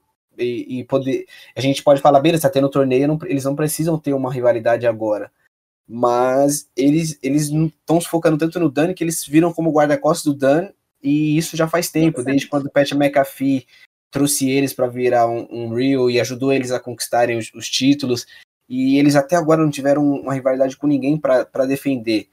E eu com certeza penso que a MSK pode sim já tirar na primeira, na primeira disputa contra eles sim e se tornarem campeões e fazer esse título de dupla serem relevantes. E assim, pensando do lado de Grizzle Young Veterans, put, eu não sei nem o que falar, porque eu acho que eu, eu teria chorado naquele momento se eu fosse um deles. Porque, porque, sinceramente, eu vejo vocês falando e eu acredito que 99,9% das pessoas, e acho que esse 1% é só a criação da NXT, pensava que a Grizzle Young Veterans venceria ontem, porque é o que eu falo sempre, meritocracia. E eu achei que a, o é. NXT daria esse título para eles, porque o ano passado eles foram vice e na primeira participação, porque a, a, a Cup do ano passado era, era NXT UK contra NXT. Era quase Worlds Collide aquela, a, aquela disputa do, do Cup. E eles fizeram um trabalho excelente, excelente na, na passada, excelente nessa. E o mais excelente do trabalho deles era, foi sempre a promo que o, que o Zé Gibson faz antes das lutas. A que ele fez contra o Thatcher e o Champa, para mim foi a melhor de todas. Em que ele olhava pro Champa e falava: Champa, fala para mim, como acabou sua última tag team? Aí o Sampa ficou com aquela cara de desespero, porque ele acabou com, com o Gargano. Thatcher, me fala da sua, porque o Thatcher acabou com o Riddle. Então, assim, eles estavam sendo tão moldados e estavam com tanta cara de Grizzly of Veterans desde o começo, porque eles venceram é, é, dois caras fortes como o Thatcher e o, e o é, mostra que era para eles ganharem. A MSK veio aquela surpresa que o Marcelo e você, Ana, já disseram, é, quando anunciaram que teriam um MSK e para quem viu lá atrás em dezembro, quando eles foram anunciados, já tinha, um, já tinha uma pitada de, de pensamento de que eles seriam esse, mas aquela a surpresinha da NXT que a gente sabe que a gente pode falar esse e no final não é como foi a final de ontem. Então, assim, é, eu, eu acho que a do ano passado é, foi injustiça com a Grizzly Veterans porque usaram muito hype da, da Weight, porque foi uma tag que se encaixou mas que não merecia vencer por serem caras de, de simples. Tudo bem que a gente já viu é, caras de simples vencerem a Dutch Cup, mas falando no aspecto de tag, e tava na hora de uma tag ser campeã, porque o ano anterior, se não me engano, a, a 2020 foi Ricochet e Alex, Alistair Black, não, acho que acho que foram eles né, em 2019. Me corrija se eu estiver errado. Eu não lembro mais agora, mas enfim, é, precisava ser uma tag, e assim, perderam tá bom, perdemos, mas estamos, estamos entrando na 2020 para ser campeão e perde para MSK. O problema disso aí é, é o que o Marcelo falou, eu não vejo é, uma coisa errada da MSK ser campeã, porque eles são uma dupla excelente. É como a Ana falou, são jovens, e foi algo que eu falei hoje no Twitter, foi, on, foi ontem ao final da luta, é de que assim, MSK, o Desmond Xavier, né, e o, e o, e o Nash Kader, que eu até esqueci o nome dele é, de verdade, é, eles saíram do Impact, entre aspas, do anonimato, porque a Rascals era muito foco em Trey Young e não muito neles. Eles faziam umas promos esporádicas sem muito interesse, e quando eles faziam as lutas de tag, eles não venciam muito. Tanto que eles estão, eles estavam no Impact há bastante tempo, choraram quando saíram do Impact e não ganharam nenhum título de duplas no decorrer desse tempo. Então, chegar num NXT, que é um lugar que te dá oportunidade, ainda mais sendo jovem, e uma dupla muito boa, é, fechando a minha resposta agora, não, tem, não é surpresa nenhuma MSK vencer numa primeira disputa de título, com certeza. Uhum. É, o Danny Burch e Lorcan, eles estão realmente, né, tipo, muito seguranças do Pidan, eles estão meio cães de guarda, né, parece que os títulos viraram props, né. É. É, o que eles estão fazendo com o título é o que o Roy e que o SmackDown fazem. Tá meio ruim a situação mesmo. Só que eu espero que. Eu, eu gostaria de ver o MSK ganhando e continuando uma rivalidade com o Grizzly Young Veterans, porque eu acho que a luta deles foi incrível, Sim, né? Uma das muito. coisas mais interessantes do combate foi ver que os dois times, eles têm estilos tão diferentes. O MSK, eles, eles são muito focados no high flying, eles são muito inspirados e deu pra ver essa inspiração pelos Hardy Bros. E o Grizzly Veterans tem o British Strong Style deles, né? Então, eles se enfrentando é, é uma coisa que é muito divertida de assistir. Porque quando uma luta entre pessoas com estilos opostos é bem feita, que nem foi essa, a gente consegue ver eles. Sabe, um pega. Um, um se alimenta um pouco do estilo do outro. Acho que a Beth, a Beth Phoenix falou, inclusive, ontem no comentário, que a gente tava vendo o Grizzly Young Veterans fazer high flying e o MSK sendo agressivo, que eram coisas que a gente não tinha visto antes. Então, isso também provou que ambos os times conseguem se adaptar muito bem para o que der e vier, né? Então, com isso em vista, vamos fazer aqui um momento de sonho do podcast. Quais são algumas das lutas que vocês gostariam de ver o MSK realizando e o Grizzly Young Veterans realizando? Porque talvez, também talvez o Grizzly Young Veterans pode até acabar subindo, né? Eles estão já estão sendo construídos, só que no Next não deu nada, então talvez eles subam. Então, quais seriam algumas das rivalidades que eles poderiam ter na main roster e quais rivalidades que o MSK pode ter na Next? Eu vou pedir para falar primeiro, Marcelo, com, com, todo, claro, claro. com toda a licença do mundo, é, para lembrar do que a Ana falou, cara, do, da, quando ela falou da, das duplas femininas, de que faltou aquela ideia de que as tags são tags, de que se ajudam e o que, que, a gente tem mais para falar de Grizzly Young Veterans e MSK? Com aquele, aquele mortal que o, o Nash Carter dá com o empurrãozinho do, do Wesley, é, a proteção do, do, do James Drake, quando o, o Gibson recebe um, um Irish um Irish Rope para pro corner, ele protege. Então, assim, eles, eles já sabem trabalhar juntos. E assim, não tinha como esperar menos de uma final daquela. E assim, falando particularmente, para mim, essa, essa match de, de duplas, a final da Deadcam masculina, foi a melhor luta da noite, para mim mesmo. Porque a partir do hashtag com, com, com Wesley, a luta mudou no instalar de dedos. A luta ela tava mais cadenciada, tava uma Grizzly Vectors tendo seu momento e um, e um MSK tendo seu momento. E aí o, o Nash Carter virou aquele saco de pancadas como tava virando, como a Dakota Kai virou pra Raquel. E, e assim, a hora que rolou o hashtag pro Wesley, ele deu um, um, um, um, salto da, por cima do corner que foi algo bombástico pra match, que a partir dali foi o, o ponto de partida para aquilo virar a melhor luta da noite para mim. Então, assim, o que eu vejo em MSK é uma luta muito boa contra o One Lord e o, o, e o Danny Bird, porque, o One Lord e o Danny Bird, porque a gente também, apesar de falar de, do momento deles hoje como cães de guarda do Dan, a gente sabe de como eles são muito bons como tag. E uma luta uhum. entre esses quatro aí é com certeza bombástica. Mas eu concordo com você, Ana. Para mim, a MSK tem que fazer uma continuação de rivalidade com a, a Grizzly Young Veterans, porque eles já se mostraram muito bons na primeira vez que se enfrentaram. Uma primeira vez sem uma rivalidade consolidada, e algo que também está faltando no, no, NXT é uma rivalidade de tags que não precise ser pro título, porque a gente não vê isso mais. E faz muito tempo que a gente não vê isso no NXT, pior ainda no main roster, e tá faltando mesmo. Então, a minha opinião é, é, um, é que tem essa continuação com a Grizzly Young Veterans, mesmo após essa final da Dash Cup. Sim. E para você, Marcelo? Ah. Concordo, concordo com o Márcio e, assim, vendo essa parte do, do título de duplos, a gente lembra que o Lorcan e o eles venceram a Imperial, né? E eu acho que esse reinado dos dois, sendo é, os cães de guarda do Pitani e tal, eu vejo que esse reinado, que, que esse reinado, que esse reinado, ele passa a ser um pouco mais de transição por causa justamente dessa parte da Dusty Cup.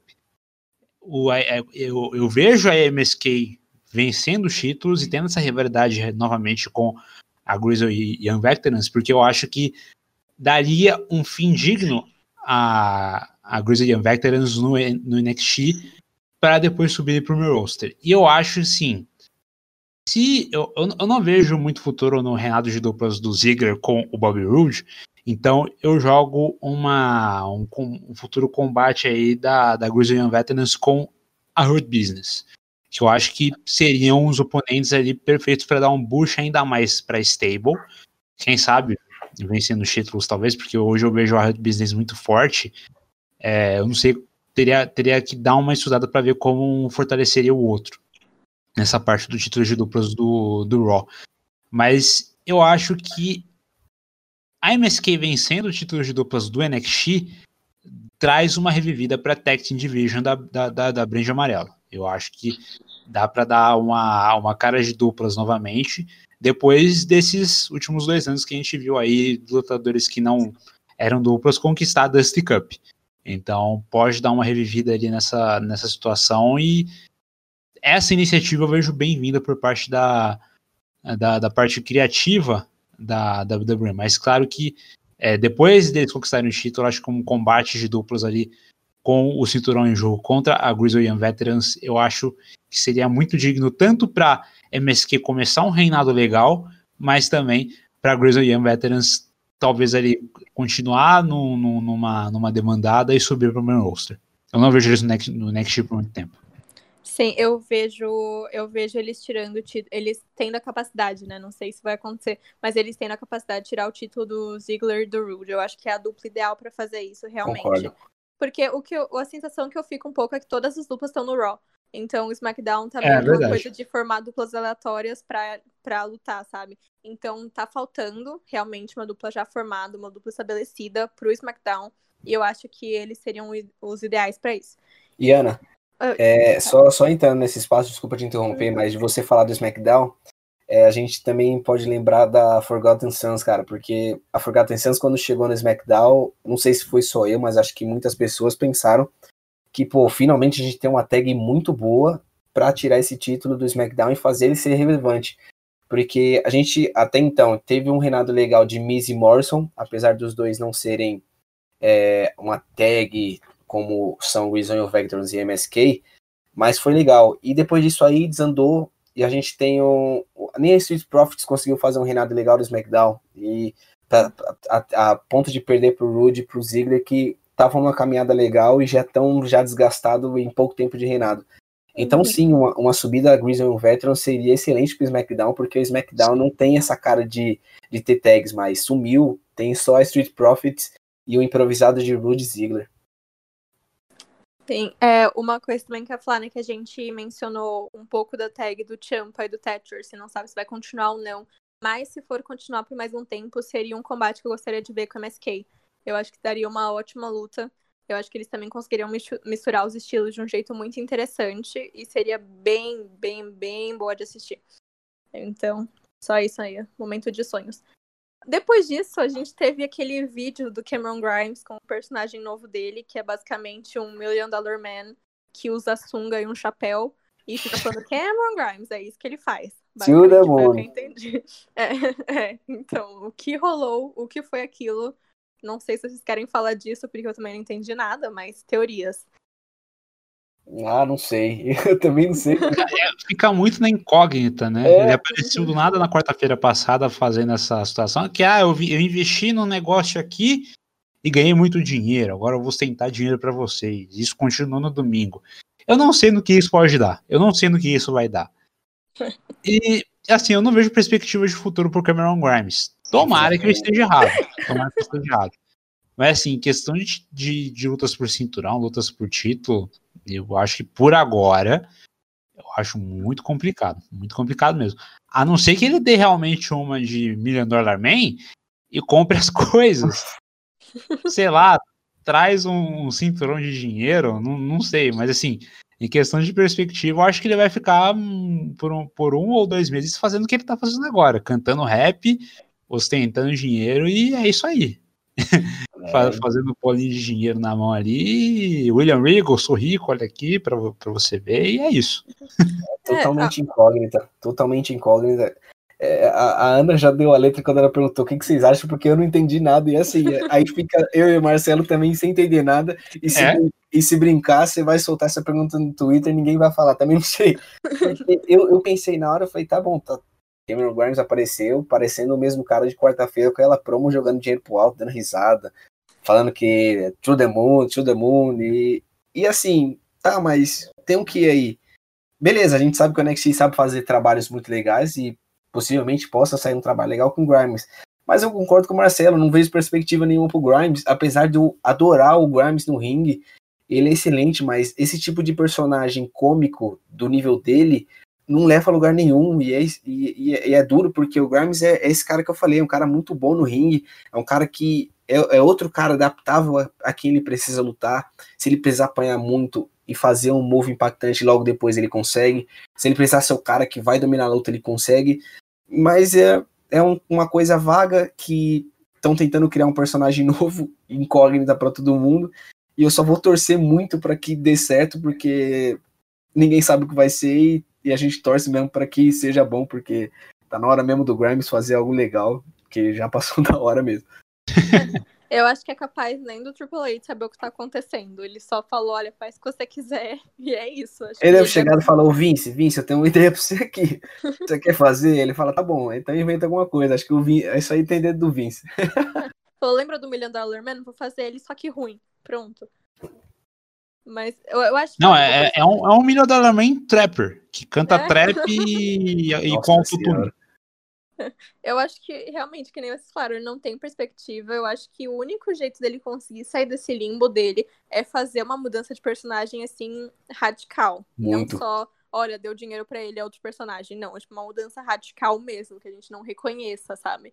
Seja um Cameron Grimes novo. Aí sim eu consigo ver ele deslanchando, porque ele tem muito talento. Só que no lado personagem, nunca foi um personagem que eu consegui gostar. Nunca, nunca me desceu, sabe?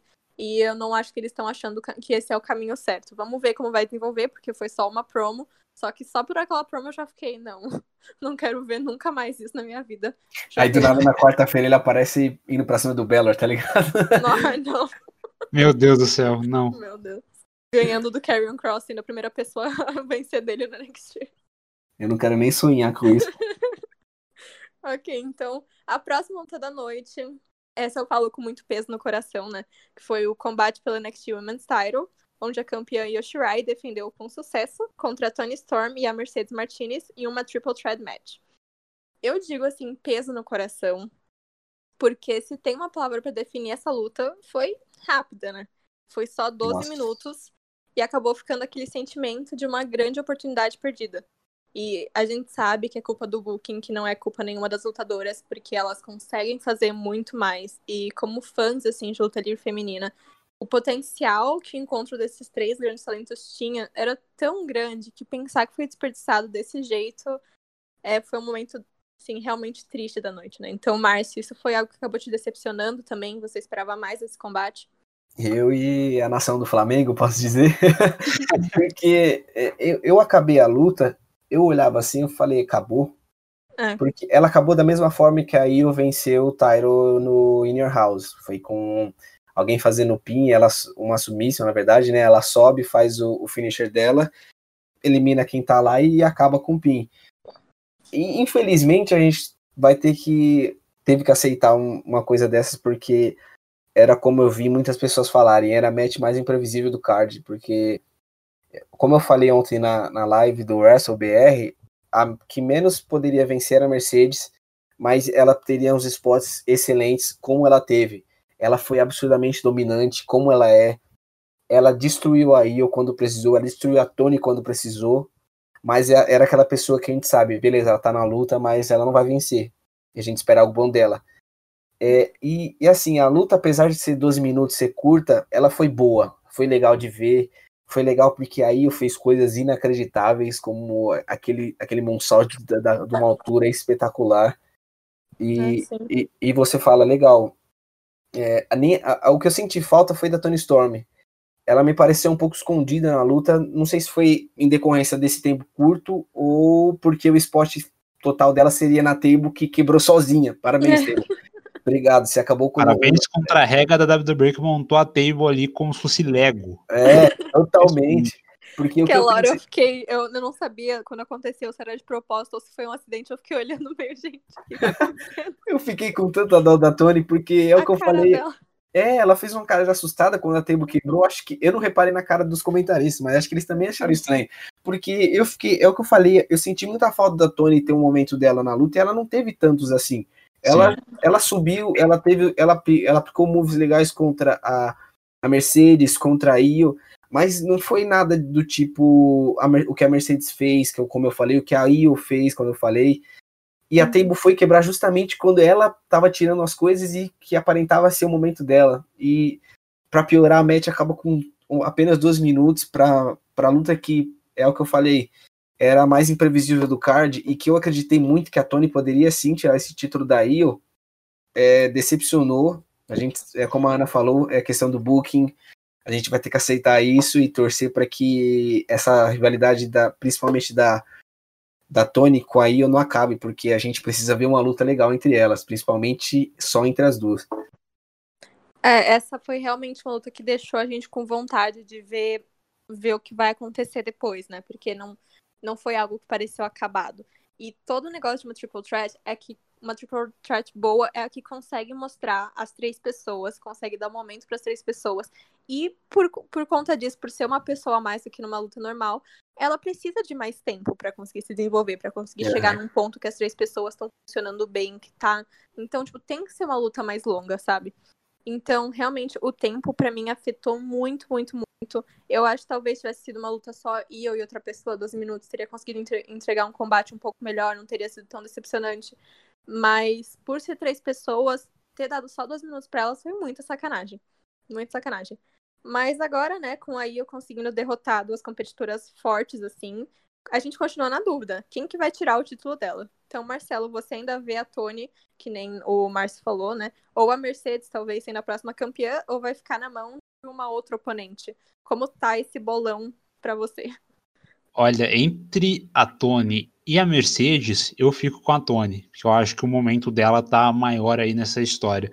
Mas é aquilo que eu comentei mais cedo, o combate do, do Gargano com o Kushida foi longo demais e o combate da esse, esse combate triplo pelo título feminino foi curto demais, né? E assim, o tempo ele não afetou na qualidade, mas como o próprio Márcio disse, é, acabou meio que não dando tanta oportunidade para uma ou para outra ali durante essa luta, né? Então ficou realmente ali aquele gostinho de puxa vida, podia ter acontecido mais alguma coisa aqui, alguma coisa colar, para ver se isso dava uma, um prolongamento um pouco mais para frente. Eu acho que essa rivalidade entre as três vai ter uma, uma, uma segunda luta.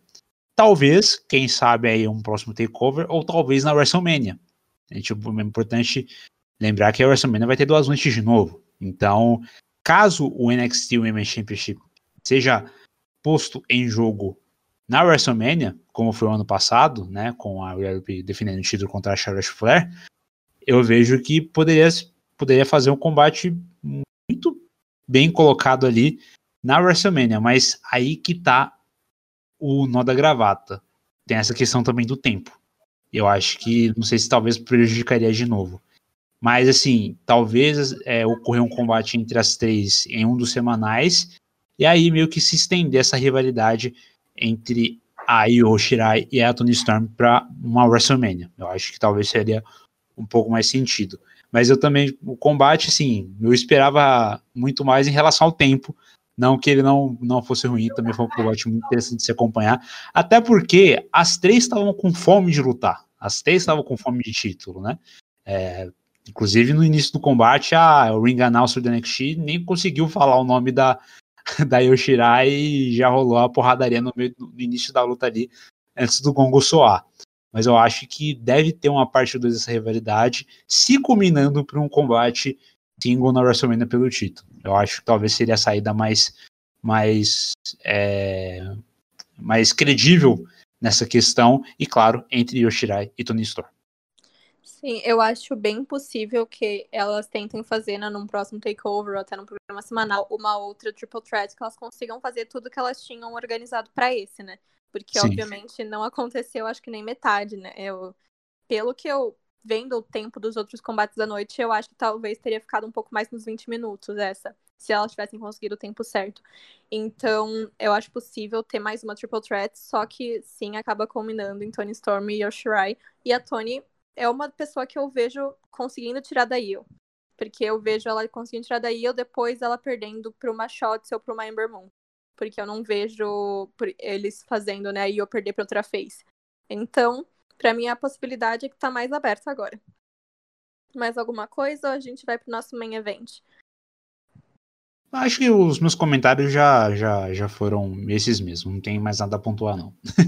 É, é exatamente, acho que a, a, ao final da, da luta foi tão decepcionante que, é.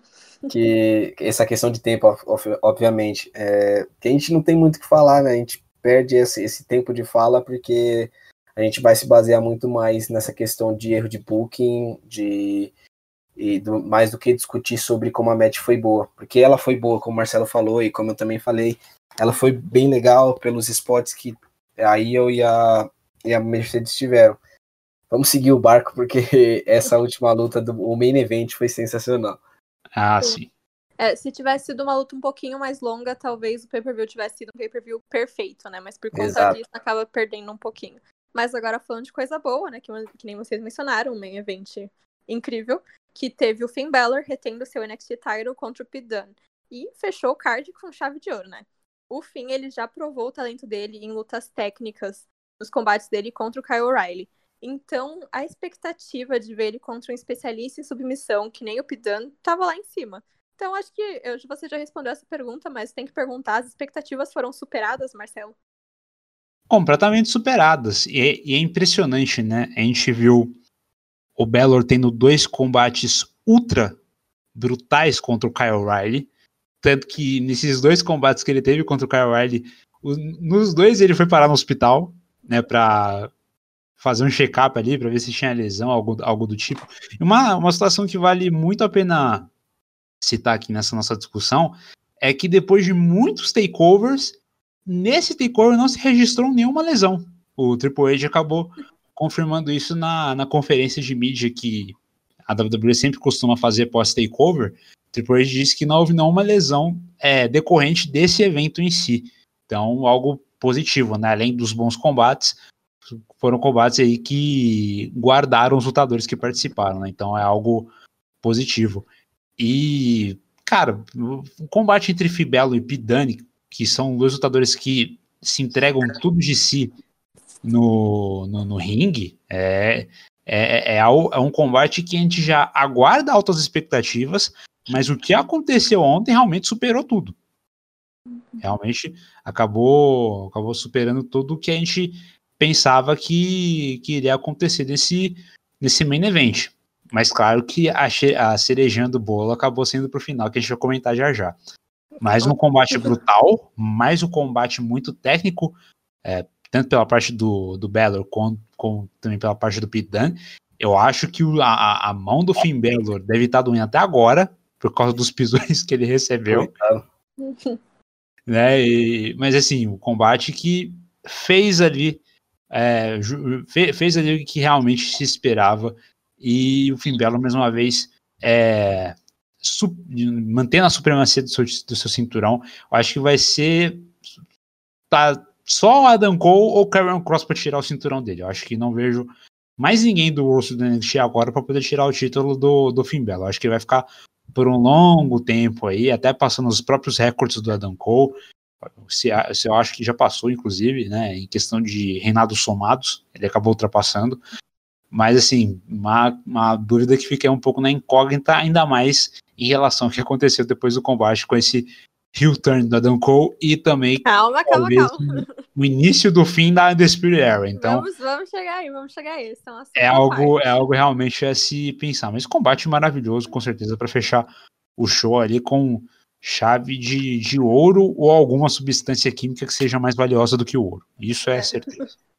É, a melhor coisa que o Balor fez foi voltar pro NXT. Ele realmente está conseguindo mostrar todo o talento que a gente sabe que ele tem, que ele não conseguiu mostrar, né, uhum. né, 100% na main roster. Ele ficou me meio perdido e agora ele tá finalmente onde ele deveria estar, tá, sendo um campeão dominante, fazendo lutas de todos os estilos, extremamente brutais, né? Conseguindo aguentar tudo que ele aguenta e mostrando por que ele merece estar lá. E, assim, se tem um, algo que é muito difícil de fazer em uma luta, é passar aquele senso de perigo, de deixar o público preocupado que os lutadores realmente vão se machucar, que eles querem se machucar. E se, e, e se tem alguém que dominou, né, esse, esse estilo, essa sensação de perigo, foi o Pidan. É um talento que ele tem a fórmula aperfeiçoada, né? Ele entrega esse senso de perigo em toda a luta que ele faz. E isso levou ele muito longe no NXT UK. Mas, como a gente já falou um pouco do caso do, do Grizzly Young Veterans, o NXT UK e o NXT normal, né, são coisas totalmente diferentes. Então, Márcio, você acha que esse talento é o suficiente para fazer ele alcançar o topo da marca estadunidense do NXT, que nem, que nem ele fez na britânica? Falta um pouquinho de de mix kill para ele, na minha opinião. Porque, uhum. cara, a gente, a gente sabe que o Dan, ele sempre foi um cara de poucas palavras e de palavras fortes quando ele, ele solta a voz no mic. Ele não é um cara que você vai pegar uma promo, nem com o Ed foi assim, e ele não vai falar muito, mas ele, ele põe tudo isso em ações. A WWE apostar nele agora contra o Beller, para mim foi uma ótima sacada, porque é aquela coisa de mostrar que o Dan também tá de olho no, no título do Belo. Ele tem mais um, como ele diz, eu tenho esse X no peito porque mostra que eu sou um alvo. E assim, a gente sabe que se ele é o principal alvo, ele vai ter completos adversários em volta. E o Dan é um desses caras, porque a gente já viu o Dan se consolidar no NXT UK, tanto que quando ele chegou agora para fazer esse heel turn, ele, ele tava lá, acho que na última, uma semana antes ele foi árbitro convidado para fazer uma, a luta, acho que de abertura do da Heritage Cup, eu não lembro agora, mas enfim. Ele já. Como produtor no NXT. É, então, é, exatamente, ele já está consolidado lá. E aí ele aparece no NXT como um cara que pode ser sim um, um desafiante, porque esse heel turn deu uma modificada nele e tava precisando. Porque a gente já acostumou a ver ele já como face, o cara que fala pouco, mas que aquele heel turn, aquele, aquela coisinha que precisa para ele se tornar o cara que tá faltando. E ele, e ele virou esse cara. E assim, o Pete ainda não é um cara moldável para ser o, o, NXT Champion, e eu acho que vai demorar um pouquinho, porque nós temos Karrion Cross, que se tornou na primeira disputa e a lesão deu uma atrapalhada, mas está indo atrás ainda. E, e, ontem, após o final do takeover, ele postou já um, um reloginho já mostrando que tá de olho, que tá, tá, tá faltando pouco para ele voltar a buscar o que é dele. Mas eu não vejo o Dani ainda como um cara, como eu posso falar, pronto para ser o, o, cara do NXT. E é como você falou, Ana, o, o, o Dani tem essa facilidade em te fazer acreditar que ele tá lesionado e que ele lesiona as outras pessoas. E aí ele pega quem? É, um Belor, que eu lembro muito bem de quando eu ouvi o, o podcast da WrestleMania sobre o New Year's Evil. Eu lembro de você falando sobre como o Belor é adaptável a qualquer wrestler que o roster tenha. E ele, é, e ele é um cara que ele é, ele é a perfeição no ringue. Ele é a perfeição para falar no microfone, ao melhor estilo irlandês de sotaque. Ele é o melhor cara no ringue do NXT para mim hoje. E e, e, ele te fingiu tanto essa lesão nos dedos que naquele momento que ele ia finalizar a, a, a match, que ele faz aquele símbolo dele com os dedos, ele não consegue abrir o dedo, foi sensacional. Ele com os é dedos curvados. Cara, aquilo foi, aquilo foi de, um, de um impacto muito grande. E, e ao final da luta, que é o que a gente vai falar depois, ele fez isso também. Quando tava todo dando Spirit Era, ele tentando fazer alguma coisa com a mão e não saindo. Isso, isso é legal de ver porque te faz acreditar, pô, será que tá lesionado mesmo? Ou ele tá fazendo uma graça, ou ele tá fingindo que ele tá lesionado. Esse negócio é muito bom e, e, e o Dani e, e, eles souberam trabalhar algo que o, o, a WWE fez virar maçante, que é o lutador ir para cima de uma lesão já que, que, o, que o adversário tenha e que a match vai se arrastando nisso. Mas eles, eles fizeram isso tão bem um contra o outro é, que não ficou maçante, cara. O Dani o tempo inteiro ia para cima do maxilar do, do e o Bellor ia para cima o tempo inteiro do joelho esquerdo dele, do, Dan, do Dani. Então, assim, não virou algo maçante, não ficou cansativo de ver, era legal até ver isso, e o Dani não parava. Quando, quando chegou no final da luta e o Dani ainda segurava a mão do Bellor, não querendo soltar, também foi algo muito bom. Então é só para consolidar o que a Ana já falou. O Dan sabe muito bem fazer essa coisa de fingir que tá lesionado mesmo e te fazer pensar que acontecer alguma coisa ali que vão sair lesionados da luta. É, eu não tenho, assim, realmente nenhuma crítica a fazer o Finn Balor. Eu acho que ele é um dos lutadores mais completos que existe na WWE, talvez, assim, no mundo, hoje em dia. Realmente, ele faz tudo, qualquer estilo que você dá pra ele. Eu já falei isso mil vezes. Todo podcast que a gente fala do Finn Balor, eu falo isso. qualquer estilo que você coloca na mão do Balor, ele entrega com perfeição. Ele sabe hum. falar no microfone, ele sabe fazer todo o trabalho psicológico, além do trabalho, assim, no ringue. Então, ele é completo. Para mim, ele merece um reinado longo, né? Eu, se você ouviu, você sabia que eu sou muito fã do Kyle O'Reilly. Então, se ele fosse perder para alguém, eu queria ele perder pro Kyle O'Reilly. Só que como não rolou, e agora vai ter outro caminho nisso, que a gente vai falar daqui a pouco, eu quero que ele tenha um reinado longo, porque ele é a pessoa, assim, mais completa que eu vejo para ser campeão agora, né? E eu acho que você foi, assim, extremamente, assim, cirúrgico quando você falou que falta mix kill no Pidan para ele crescer. Porque são questão assim de lugares, né? No, no UK, o, esse estilo mais tipo strong style, assim, é o que é mais forte, é o que as, os fãs querem ver mais, é o que os, a maioria dos lutadores fazem lá. É, e nos Estados Unidos, no Canadá, outros lugares que a WWE assim atua, não é o que as pessoas querem ver assim 100% do tempo. As pessoas gostam de ver uma uma mistura assim, gostam de ver uma, uma pessoa que seja adaptável, gostam de high flyer, né? Eu acho que por isso que o Rey Mysterio talvez seja um dos maiores ícones da WWE, né? Eles gostam de ver essas pessoas que conseguem fazer coisas loucas no ringue. Eles não, eles, eu acho que um campeão que é muito só, só uma coisa, cansaria o público americano. Então é, é isso, são questão de lugares. Então por conta do lugar que o Pidan tá, ele precisa sim pegar um pouco mais de mix skills para conseguir deslanchar, porque ficar só nisso, não acho que não rola nos Estados Unidos que nem rola no UK. Mas aqui, né, a gente já falou um pouco, já deu um pouquinho de spoilers do grande momento final, do grande acontecimento da noite, que foi, né? Vou dar aqui a história completa para quem não assistiu o pay-per-view não sei, não sei o que você está, porque você está ouvindo se não assistiu, mas vou dar a história completa. Quando o Balor versus Dan acabou, o Oni Lorcan e o Danny Burch, que são os seguranças do Pitana, aparentemente, que são também os NXT Tag Team Champions, por incrível que pareça, eles vieram para continuar batendo no Finn Balor. E quem que veio ajudar o campeão a sair dessa desvantagem de 3 contra 1? A falecida agora, né, Undisputed Era, que aliás não teve nenhum dos seus membros lutando no card de um takeover pela primeira vez desde o debut do Aaron Cole e a formação do grupo em 2017. Então, quatro anos praticamente. E é a primeira vez que não tem nenhuma luta de nenhum deles no card de um takeover. Enfim, tudo parecia bem. Eles ajudaram o Balor, foram fazer a pose. Aí o Aaron Cole simplesmente virou, deu um super kick no NXT Champion. E quando o Kyle e o Roderick Strong foram tirar satisfação, foi quando tudo, né, explodiu mesmo. Deu toda a merda. Desculpa a palavra. Mas o Cole virou, deu um super kick no O'Reilly e matou a Undisputed Era ali mesmo. Foi o fim. E eu, eu tô triste, viúva, deprimida.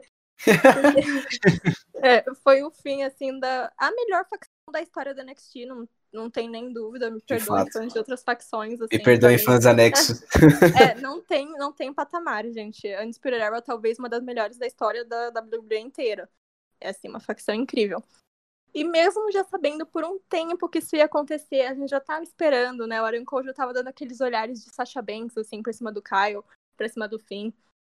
O timing foi uma coisa que conseguiu me deixar surpresa. Eles apareceram nos últimos três minutos só para quebrar, assim. Então, Márcio, me disse essa quebra foi como você esperava que ela ia acontecer. Uh, eu, eu, eu acreditaria que a Undisputed apareceria sim, mas eu não acharia que eles quebrariam agora ou por agora. É, eu lembro que ontem, quando eu vi tudo acontecer, e assim, quando eles pararam para fazer a pose, um pouquinho antes, talvez questão de 30 segundos antes, eu tinha pensado, cara, que coisa chata é ver o Adam Cole de lado. Para quem acostumou a ver ele durante 2019 inteiro dominar, durante mais de 400 dias ser campeão da NXT. E assim, você vê ele tendo que dar espaço pro Kyle Riley, não que seja errado, claro, mas para quem tá acostumado a ver o Adam Cole sempre ser um top guy de, do NXT, isso é estranho e, é, e era muito é, é, o que eu falei, é estranho de ver o Adam Cole fora dessa rota de título e, e apoiando o O'Reilly. A gente entende que é o cara da, da stable, é um amigo, é o que ele, é o que ele sempre adiantava, o Kyle Riley ia trazer o título de volta para para Undisputed Era, mas eu não acreditava que ele seria o cara que, que mudaria, que faria essa quebra. Eu achei que seria o O'Reilly, é, muito porque era ele que estava na rota de título, era ele que se mostrava um cara face, brigava com o Finn Balor. E eu falei, pô, eu acho que o Riley, depois de tudo isso, eu acho que ele vai quebrar isso aí e vai virar o cara. Mas não. Eles estão. Posso botar assim, renascendo o Adam Cole, porque eu, eu, eu fico pensando. Ontem eu, eu até comentei. Eu tô imaginando 3.845 cenários diferentes para quarta-feira. Eu não sei como o Adam Cole vai aparecer, com que música ele vai aparecer, o que ele vai falar se ele vai falar de questão de inveja do Kyle Riley, se ele vai falar que ele não aguenta mais ver o O'Reilly perdendo pro Bellor, uma coisa que ele ganhou com tanta facilidade, é, e que ele defendeu com tanta facilidade, colocando entre aspas, obviamente, é, ou se ele vai falar do Bellor, ou se ele vai falar dos dois, é uma coisa que que eu fico pensando como alguém não gosta de pro wrestling, porque isso é o que deixa todo mundo feliz de ver, isso é o que deixa todo mundo intrigado, e eu tô empolgadaço, coisa que eu achei que eu não estaria, porque é como você falou, Ana, a Undisputed Era é com certeza é a maior stable da história da NXT e provavelmente um top 5 da história da WWE. Eu tô, posso estar falando muita besteira, mas é a minha opinião e, e acabar. Eu achei que eu ia sentir muito a, a Stable ter terminado, mas eu tô feliz porque tem um cenário, um leque de cenários para acontecer. E eu não sei se, é o que eu falo, eu não sei se o, o Adam Cole vai atrás do Baylor, se ele se vai ter uma briga com o Riley, que eu acho que as viúvas de Ring of Honor estão esperando isso há anos. É. então, assim, é, é, é um negócio que fica no ar. Então, eu acho que a hora, apesar de eu não esperar, foi a mais certa possível. E eu tô torcendo muito para que a partir de quarta-feira esse boom, já que a ideia da, da Undisputed é, é dar choque no sistema, e eles com certeza deram no sistema total da WWE inteira ontem. é, a gente vai ver um negócio muito bom, independente da escolha que o NXT faça, se ele vai atrás do Bellor ou se ele vai atrás do O'Reilly. Nossa, você falou da música. Eu não tinha nem parado para pensar nisso agora. Agora adicionou mais uma, mais uma coisa que eu virei viúva. A gente não vai mais ouvir um choque do System. Nossa, meu Deus, que depressão.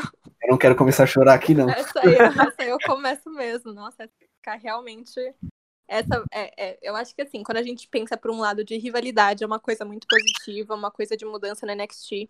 É uma, é uma quebra que é triste, mas é positiva. Mas quando eu penso pelo lado da música, aí é só triste mesmo. Mas outra dúvida que ficou, que eu acho que quarta-feira já resolve, né? É de que lado ficou o Roderick Strong, né? Que depois que o Cole ele fez a turn, ele não foi atrás dele, mas ele também não foi ajudar o O'Reilly que estava caído no uhum. chão. Ele só ficou parado em choque no seu momento conflitos internos de Roderick Strong. Resumo, resumo dele na própria stable. É, então. É. Ficou Realmente. confuso lá. Bom, o resumo dele na própria WWE, né? Coitado. é mesmo onde a gente tava pra É pra fazer bullying com o homem, calma. Então, ele vai apoiar o Aaron Cole? Ou será que ele também acaba criando uma rivalidade com ele por ir contra, né, essa ação que ele teve? E também, né, o que será do Bob Fish quando ele voltar, se ele voltar, eu, Bob Fish no geral, o que será dele, que tá sempre machucado, né? Então, Marcelo, me ajuda a responder essas perguntas. Olha, são infinitas possibilidades, Ana, Márcio, você que está ouvindo aí, seja de onde for, de casa, do trabalho, enfim, são realmente infinitas possibilidades. Eu fico preocupado com o futuro de cada um, porque agora a gente vai ter realmente o, a, a cobrança para uma resposta do Adam Cole, né, do porquê que ele fez isso, nessa situação realmente de inveja do Riley, né, toda essa parte de que é, ele realmente ficou de lado nesses últimos meses com a Stable. Mas assim, o papel da Spirit Era realmente foi feito, foi cumprido, foi, foi aquilo que, que realmente tinha que ser. E é, é esse, nesse final todo, nesse começo de fim da, da Stable, é o que deixa a gente realmente confortável, porque eles deram uma outra cara para o NXT realmente sem dúvida nesses últimos 3, 4 anos, né? É, mas eu fico realmente preocupado com o que, com que está por vir após esse início de, de, de, questões aí serem respondidas, né? Porque a gente sabe que o Adam Cole e o Strong, o Strong não, o, O'Reilly, eles vão ter realmente um, um, olhar meio diferente ali. O Adam Cole já foi campeão da NXT, pode ter um baita espaço no main roster, caso suba. O Kyle O'Reilly talvez a mesma coisa, mas eu acho que já vejo ele um pouco mais embaixo, mas não que ele que ele não, não tenha a possibilidade de brigar por títulos mundiais. É, ele já foi campeão mundial na Ring of Honor. Não é qualquer lutador. Já o Strong, Strong eu já acho uma situação bem difícil. E é, e, mas eu prefiro, eu prefiro ver o caminho dele realmente como a própria Ana disse, para ver qual lado ele vai ficar. Do lado de quem que ele vai ficar? Se vai ficar do lado do Riley, se vai ficar do lado da Dan Cole. É, eu, o Strong realmente só o, o, departamento médico da WWE vai saber responder a pergunta. Quando que ele vai voltar? Quando, quando, o, que, o que realmente vai acontecer com ele, porque, meu Deus do céu, difícil. Difícil esse cara, porque qualquer coisa ele, ele acaba se lesionando, infelizmente. Mas são inúmeras questões. Essa parte da música também realmente eu não tinha lembrado do início. Mas ontem, eu, eu tenho uma outra coisa também a observar aqui que mania gostosa que o NXT tem de encerrar o pay-per-view e do nada eles botarem um momento chocante antes realmente do pay-per-view acabar. Porque a gente viu lá o, o Bellor, o Cole, o O'Reilly e o Roderick Strong fazendo a pose, e aí aparece aqueles créditos no cantinho da tela. Pensei a mesma coisa. É, 2021, direitos reservados, papapá. E aí do nada o Adam Cole vai lá e engatilha um super, um super kick no, no, no Finn Balor e o pay-per-view não acabou, pelo menos por pelos próximos dois minutos e meio. Né? Isso já aconteceu antes no, no próprio debut da Dan Cole com a Undisputed Era, já aconteceu no Takeover que o que o Rich Holland atacou o Adam Cole, lembra? Quando, no primeiro combate do, do, do Riley com o Finn Balor, né? Não, e o mais icônico, né? Quando o Champa virou no Gargano. Também, também, realmente, um belo exemplo, né? Que te adora fazer esses sinais falsos, é impressionante, é impressionante. E eu gosto, eu adoro isso. Eu adoro isso porque realmente dá uma quebra no, no protocolo de transmissão da WWE. Isso é realmente sempre bom. Mas o futuro realmente aguarda aí questões a serem respondidas e a partir dessa quarta-feira a gente vai ver muita coisa. Vamos ver se a direção criativa musical da WWE, esqueci o cara que tá fazendo as músicas agora lá, não é o CFO, porque o CFO saiu já tem dois anos. Vamos ver o que, que ele vai fazer. Capricha, meu amigo, porque se tem um baita trabalho para você fazer aí mais, Coitado. mais três, quatro team songs novas. a não ser que alguém ali do, da, da, da, da Era fique ali como herdeiro da team song da stable, porque na WWE é assim, quando uma stable ou, quando uma tag team acaba, um dos integrantes fica com a team song da stable pelo menos nos próximos um, dois anos, né? Uhum.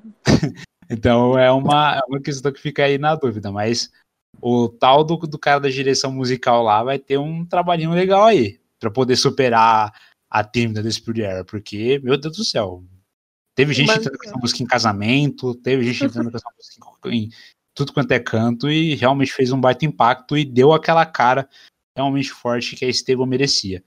Mas são inúmeras possibilidades realmente, e a gente tá ansioso para ver o que vai acontecer. O futuro ao Deus Hunter pertence. Não, isso da música não importa com quem ficar, mas se alguém ficar com a música só pra gente continuar ouvindo, sabe? Eu já fico feliz. É a mesma coisa quando acabou, quando acabou o Shield, que ficou com o Roman Reigns. Então a única coisa que eu também sou viúva do Shield, né? A única coisa que acalenta meu coração é que ainda toca a música. Talvez eles façam que nem eles fizeram mesmo, que no, no começo da do Shield tinha lá o In, é, India, Sierra, Hotel Echo. Eles tiraram isso e deixaram só a musiquinha. Então talvez seja possível que eles tirem o Shock do System e deixem só a musiquinha também.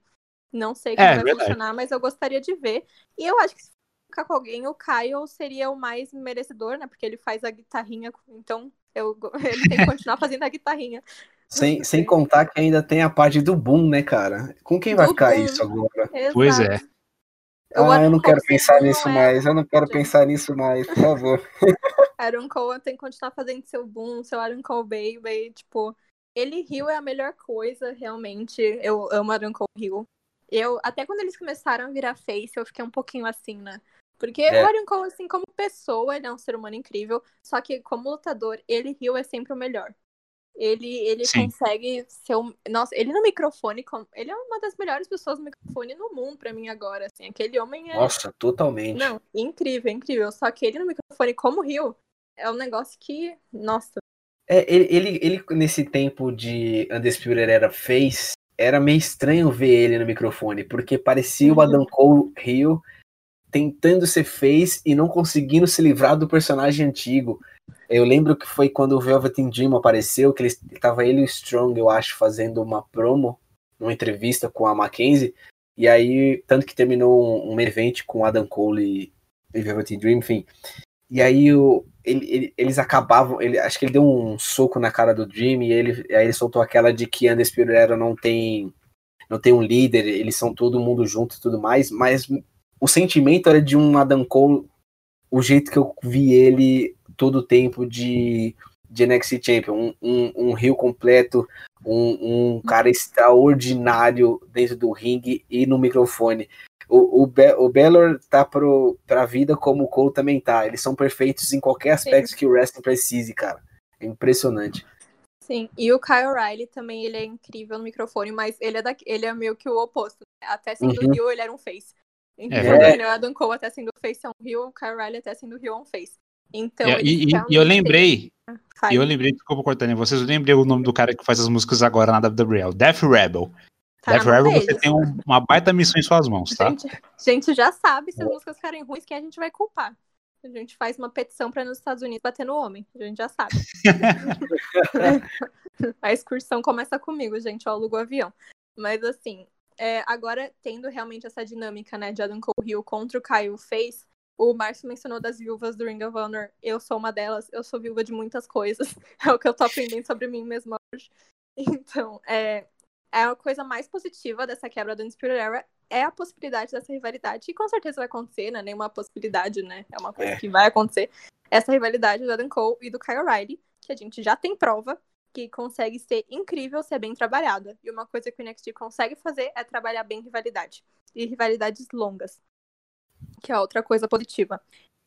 Então, a minha dúvida agora é: será que eles conseguem fazer algo melhor do que o Ring of Honor? Rapaz, Vai ser mais trabalho do que pra Death Rebel buscar uma É. temissão para o Cole. Coitados. Boa sorte, Triple H, boa sorte, Shawn Michaels e pro resto da, do pessoal da criação, porque eu, eu lembro que quando o Riley tava, foi lutar pela primeira vez com com Bellor e que aí, para quem não, não conhecia o, eles dois das Indies e tudo mais, ficava naquele questionamento, pô, o O'Reilly, cara, o O'Reilly, o cara de dupla, porque até então a gente sabe que um stable com quatro pessoas é o que vai buscar o título mundial, o que vai buscar o de mid-card e as duplas. E o Roderick Strong é esse cara de título de mid-card e os caras, tá bom, o Riley é um cara de dupla, mas ele tá indo atrás do, do título da, do NXT, que estranho. Mas quando o Cole postou aquele vídeo da luta insana deles no Ring of Honor, e aí eu fiquei pensando, pô, tá na hora de ter isso aí, velho. Tá na hora de ter esses dois, porque todo mundo, todo mundo para quem acompanhou as indies, acompanhou essa rivalidade deles, sabe como foi bom e como eles se completam em ringue também. Eles sabem, eles, eles têm uma química no ringue perfeita. Então, assim, é o que eu falei agora. Boa sorte para quem for criar isso. E tem que ser melhor pelo padrão NXT que a gente sabe, tem que ser melhor, porque são dois Sim. caras lapidados completamente. São dois caras insanos dentro do ringue, insanos. E assim, a Ana destacou totalmente o Caio. O Caio não consegue ser um real nem quando ele tem que ser. Ele, quando ele mudou essa, esse, esse personagem dele, é, é, é, é a gente conseguia ver a identidade do Kyle Riley na hora. Nas promos, e como ele agia dentro do ringue, principalmente contra o Bellor, e quando ele participou da luta com o Bellor como tag. Por favor, NXT, se, se um dia vocês ouvirem esse, esse, esse podcast, a gente vai fazer chegar em vocês, e tomara que vocês entendam o português, a gente faz o, o Arthur ou a Rita chegar aí para vocês e traduzir. Faça um trabalho bom com, com Adam Cole e Kyle Riley, pelo amor de Deus, a gente quer muito isso. Principalmente a Ana. Sim, por favor. Principalmente eu, gente, por favor. E também o Kyle O'Reilly é outro, assim, que eu sou fãzaça, né? É outro que eu também acho que ele é completo, que nem o Adam Cole, que nem o Finn Balor. Só que realmente estava. É... Quando começou essa rivalidade com o Finn Balor, já foi um, um passo na direção certa para as outras pessoas verem o que eu vejo faz anos no Kyle O'Reilly, né? Que é esse talento completo. Já começou aí, mas agora eu acho que nessa rivalidade com o Adam Cole vai ser o momento que o mundo inteiro vai enaltecer o Kyle O'Reilly como ele merece ser enaltecido. Então, vou ficar triste sendo viúva de Undisputed Era, da música, vou. Mas, por outro lado, vou estar muito, muito, muito feliz, porque Aaron Cole Hill, Kyle Riley fez uma rivalidade dos dois no NXT, que é uma coisa que eu também estava esperando desde que os dois assinaram, né? Eu já falei, nossa, é agora, vão levar a rivalidade. Quando formaram o grupo, eu até fiquei meio, eita, surpresa, né? Que eles estavam juntos naquele começo, né? O debut da Cole com, com o Kyle do lado, achei até estranho. Mas depois que foi construindo o time, né? simplesmente me apaixonei. Foi uma das coisas que me fez voltar a ser aquela fã que assiste toda semana, aquela fã que acompanha tudo que eles fazem. Foi Undisputed Era. Foi uma coisa que me lembrou muito o Shield, que é que eu já mencionei, também era muito fã, né? E falando assim de quebras, me lembrou muito a quebra do Shield, porque foi aquele timing que eu meio que sabia que ia acontecer, só que o timing foi tão perfeito, foi tão bem escolhido que quando aconteceu eu fiz aquele.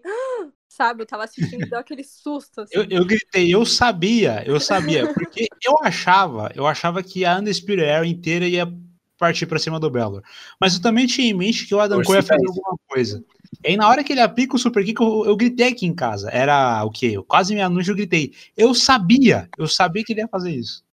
Porque eu já tinha em mente que ia acontecer, mas é aquilo, a questão do, do, do choque realmente pega Pega todo mundo. Eu lembrei do O'Reilly naquele, naquela vídeo promo, da, acho que foi, foi, acho que foi pro New Year's Eve contra o Bellor, que ele fez a pergunta: será que o Bellor é para mim o que o Gargano é pro Cole? Acho que ele não tava pensando que o, o, o que o, o Gargano é pro, pro Adam Cole, ele também é pro Adam Cole, porque se seguir como a gente quer, pode ser uma trilogia, cara, uma trilogia extraordinária, com certeza. Nossa, acho que capaz de ser até mais. Eu acho que vai ser uma coisa bem mais do lado assim, Champ e Gargano, aquela coisa que, sabe, que fica assim por anos, de verdade, que eles que às vezes eles estão se dando bem, aí do nada quebra, tem outra luta. Daí, ok, quando eles não estão lutando um contra o outro, eles estão tendo rivalidade separada, só que ainda existe aquela coisa entre eles mal resolvida, sabe? Foi uma coisa que eu acho que é bem capaz de, de ir por esse lado. E quando eu mencionei, né, que o dos possíveis pay-per-views que a WWE pode fazer. Eu acho que um Bad Blood, um Unforgiven são pay-per-views ideais para eles serem o main event. Tanto pelo nome quanto pelo conceito, porque é o que vai ter entre eles, né? O Aaron Cole virou no cara que era amigo dele, no cara que, tipo, ele apoiou, no cara que ele tava apoiando. Então, é um Forgiven. E, tipo, tem o Bad Blood entre eles. Então tá aí, o, tá aí, tá aí a ideia, Triple H. Tá aí tudo pronto. Aí, aí o time. escutem, es, escutem a galera que curte Pro Wrestling aqui no Brasil, por favor. Exato, ouçam nosso podcast que a gente. Olha, eu acho que a gente tá melhor que o criativo do Next nesse, nesse dia aqui. Meu Deus. Mas ok. Agora é com essa mistura de tristeza pelo fim da Spirit Era, pela perda da música, mas também essa esperança dessa rivalidade que pode ser tão incrível. Que a gente fecha essa mesa quadrada do NXT TakeOver Vengeance Day. E eu quero saber a nota de vocês para esse evento repleto de lutas incríveis e um final chocante, uma surpresa incrível. Então, Márcio, começando por você, de 0 a 10, onde o Vengeance Day ficou? Ah, eu dou um 9. Um 9 muito pela pelo erro de booking com a luta feminina, pelo excesso do que Gargano e Kushida teve e que a gente sabe, uma luta de, é, de entre 15 e 18 minutos seria o ideal para uma luta de título norte-americano, apesar de ela ter sido maravilhosa e tudo mais. Mas fica meu 9, quase 10, porque o final foi intrigante. É, o, o desenrolar de cada luta foi intrigante. É o que eu falei do Gargano ameaçar o Tepaut, é dos spots entre da, da Mercedes Martinez e da Io, da, da Shots e da Raquel, da excelente luta que para mim foi a melhor entre a MSK e a Grizzly Young Veterans, e sem contar a fantástica luta entre Bellor e Dani. Então fica a nota 9 para mim. E fica aqui também o meu, meu comentário de que até hoje, para mim, o melhor takeover foi o Portland pré, perto da WrestleMania no, no ano de 2020. Então você concorda com ele, Marcelo, sobre a nota, não sobre o takeover, mas se você quiser falar do takeover, pode falar também. concordo, concordo. Como eu disse no início do, do desse bate-papo aqui, para mim foi o melhor takeover aí depois da pandemia, né? depois de toda essa situação que a Covid acabou acarretando no mundo. É, foi, foi um show ali que deu vontade de continuar acompanhando o NXT. Eu vejo que durante essa essa briga de audiência com a EW, o NXT, por mais que ele tenha nomes, por mais que ele tenha boas histórias, acabou que não atraiu um, o público porque tinha uma outra coisa nova, uma outra coisa é, que o pessoal teve mais curiosidade do outro lado. Mas com esses especiais, com essa, com esse trabalho que eles vêm fazendo agora com esse takeover, eu espero que o NXT mantenha esse nível técnico de combates e também essa, essa recuperada de, de, de charme que o Takeover é conhecido, né? Para poder meio que dar uma revivida maior no NXT e o NXT voltar a ter aquele ápice que a gente conhece, que a gente gosta. Eu concordo com o Márcio, a minha nota também é 9 por, por tudo que aconteceu. Foram combates realmente excelentes que abrilhantaram o show, mas o combate do Gargano com Kushida demorou muito e o combate feminino pelo título de, feminino da NXT acabou também sendo muito curto, mas por todo por, por, toda aquela por toda a construção do evento, por toda a qualidade que ele teve, eu também vou de nota 9. É, eu concordo com vocês. Para mim, se a Triple Threat tivesse sido um pouco mais longa e mais melhor trabalhada, era possível de eu dar um 10, porque até chegar naquele ponto na minha cabeça tava um 10. Mas como aconteceu o que aconteceu, infelizmente eu tive que tirar ponto disso. E também eu vou tirar ponto, vou falar aqui, mas não sei se é uma polêmica, mas eu vou tirar ponto porque o Kushida perdeu e ainda estou chateada com isso. Então são Kushizettes unidas contra o Johnny Gargano. Eu vou tirar ponto, então eu vou dar um 9, porque eu tiro, sei lá, um 0.8 da luta feminina e um 0.2 Kushida ter perdido só de raiva. Mas ok, eu queria agradecer vocês por participarem hoje, foi muito divertido poder ter essa conversa. E já fica aqui, né, o convite aberto para próximas vezes. Então me falem onde o pessoal pode encontrar vocês, acompanhar o trabalho que vocês fazem, tanto no Catmania quanto no WrestleBR. Márcio, pode começar com o seu jabá. Obrigado, Ana. Obrigado, Marcelo. Prazer conhecer vocês. Não, não, tinha conhecimento de vocês. Eu sempre acompanhei a WrestleManiacos, a Catmania, muito a Catmania, porque acho que a Catmania me informava muito bem em vários momentos. A WrestleManiacos, o trabalho excelente, principalmente aqui no Brasil, com o Wrestle é, o wrestling brasileiro. Então, assim, fica o meu agradecimento enorme de participar de hoje. É, a, acho que há cerca de acho que menos de um mês, talvez, acho que pouco tempo que eu tinha ouvido o podcast sobre o New Year's Evil, eu tinha comentado no Twitter, falei, pô, finalmente pude ouvir um podcast e falei, pô, me convida WrestleManiacos, mas eu tava brincando, cara. assim, e, assim, quando passa um mês e, e meu trabalho na, na WrestleBR é recente, eu, eu, entrei em contato com o Gabriel há pouco tempo, não tem nem duas semanas, acho que tá indo para três agora. E aí, numa aceitação de fazer live, eu tô aqui fazendo parte de um podcast para falar de algo que eu amo, que é o NXT, e que eu amo mais ainda, que é o Pro Wrestling. Então, Obrigado de verdade pelo convite do WrestleManiacos. Obrigado, Ana, pelo, pelo bate-papo. Excelente. Marcelo também, prazer enorme conhecer vocês. Para quem quiser acompanhar o trabalho da WrestleBR, que vai crescer, eu tenho certeza, daqui para frente. Arroba WrestleBR, tanto no, no Instagram quanto no Twitter. É, estamos sempre cobrindo os programas semanais, tanto da WWE quanto da AEW. É, o meu pessoal é arroba Márcio Moreno, underline, underline, ah, arroba Márcio, underline, underline Moreno no Twitter. Desculpa, troquei agora, nem tô decorando mais meu, meu. Mas esse é no Twitter, me achem lá, vamos bater papo sobre pro wrestling, ou sobre futebol, tênis, basquete, o que vocês quiserem, a gente tá lá aberto para isso.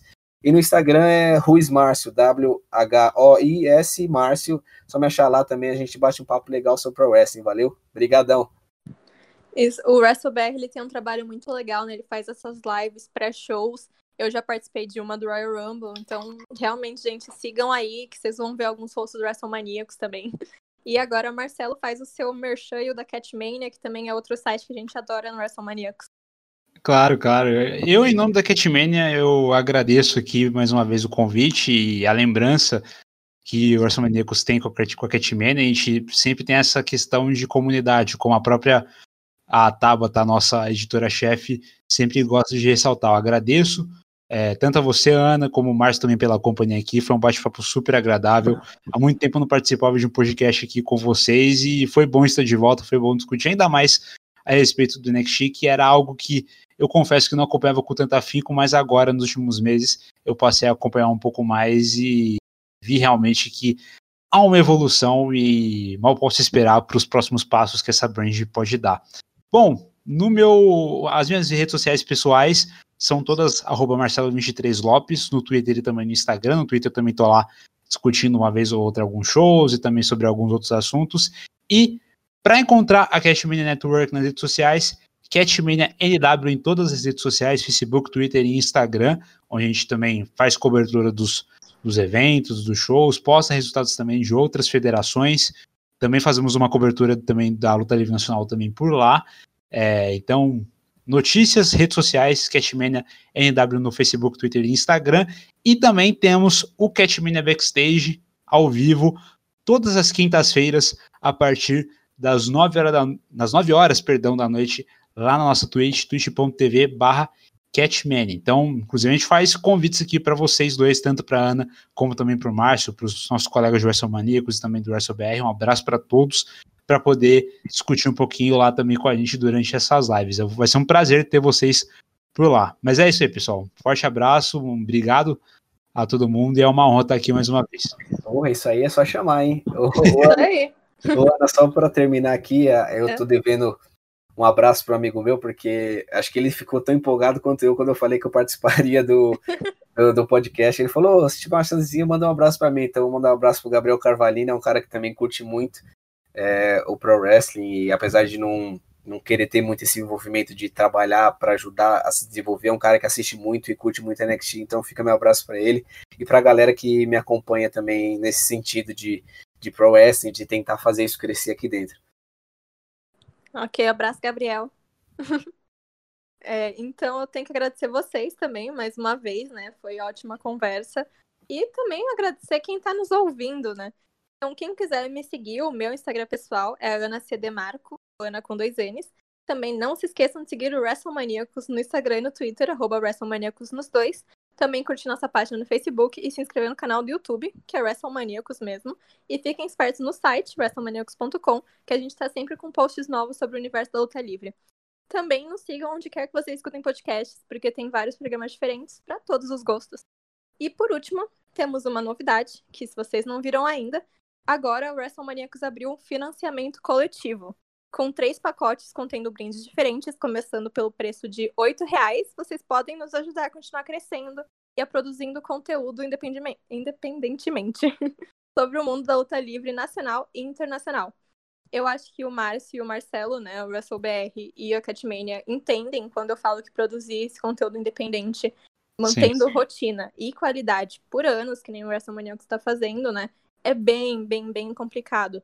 Então, se vocês gostam do nosso trabalho, não se esqueçam de checar isso no apoia.se barra WrestleManiacos e se torne um apoiador também. Toda ajuda é bem-vinda. Então, obrigada mais uma vez todo mundo que ouviu até aqui e eu vejo vocês na próxima. Tchau! Wrestling Maníacos Podcast. Há mais de 10 anos sendo maníacos por wrestling. Acesse wrestlingmaníacos.com e confira.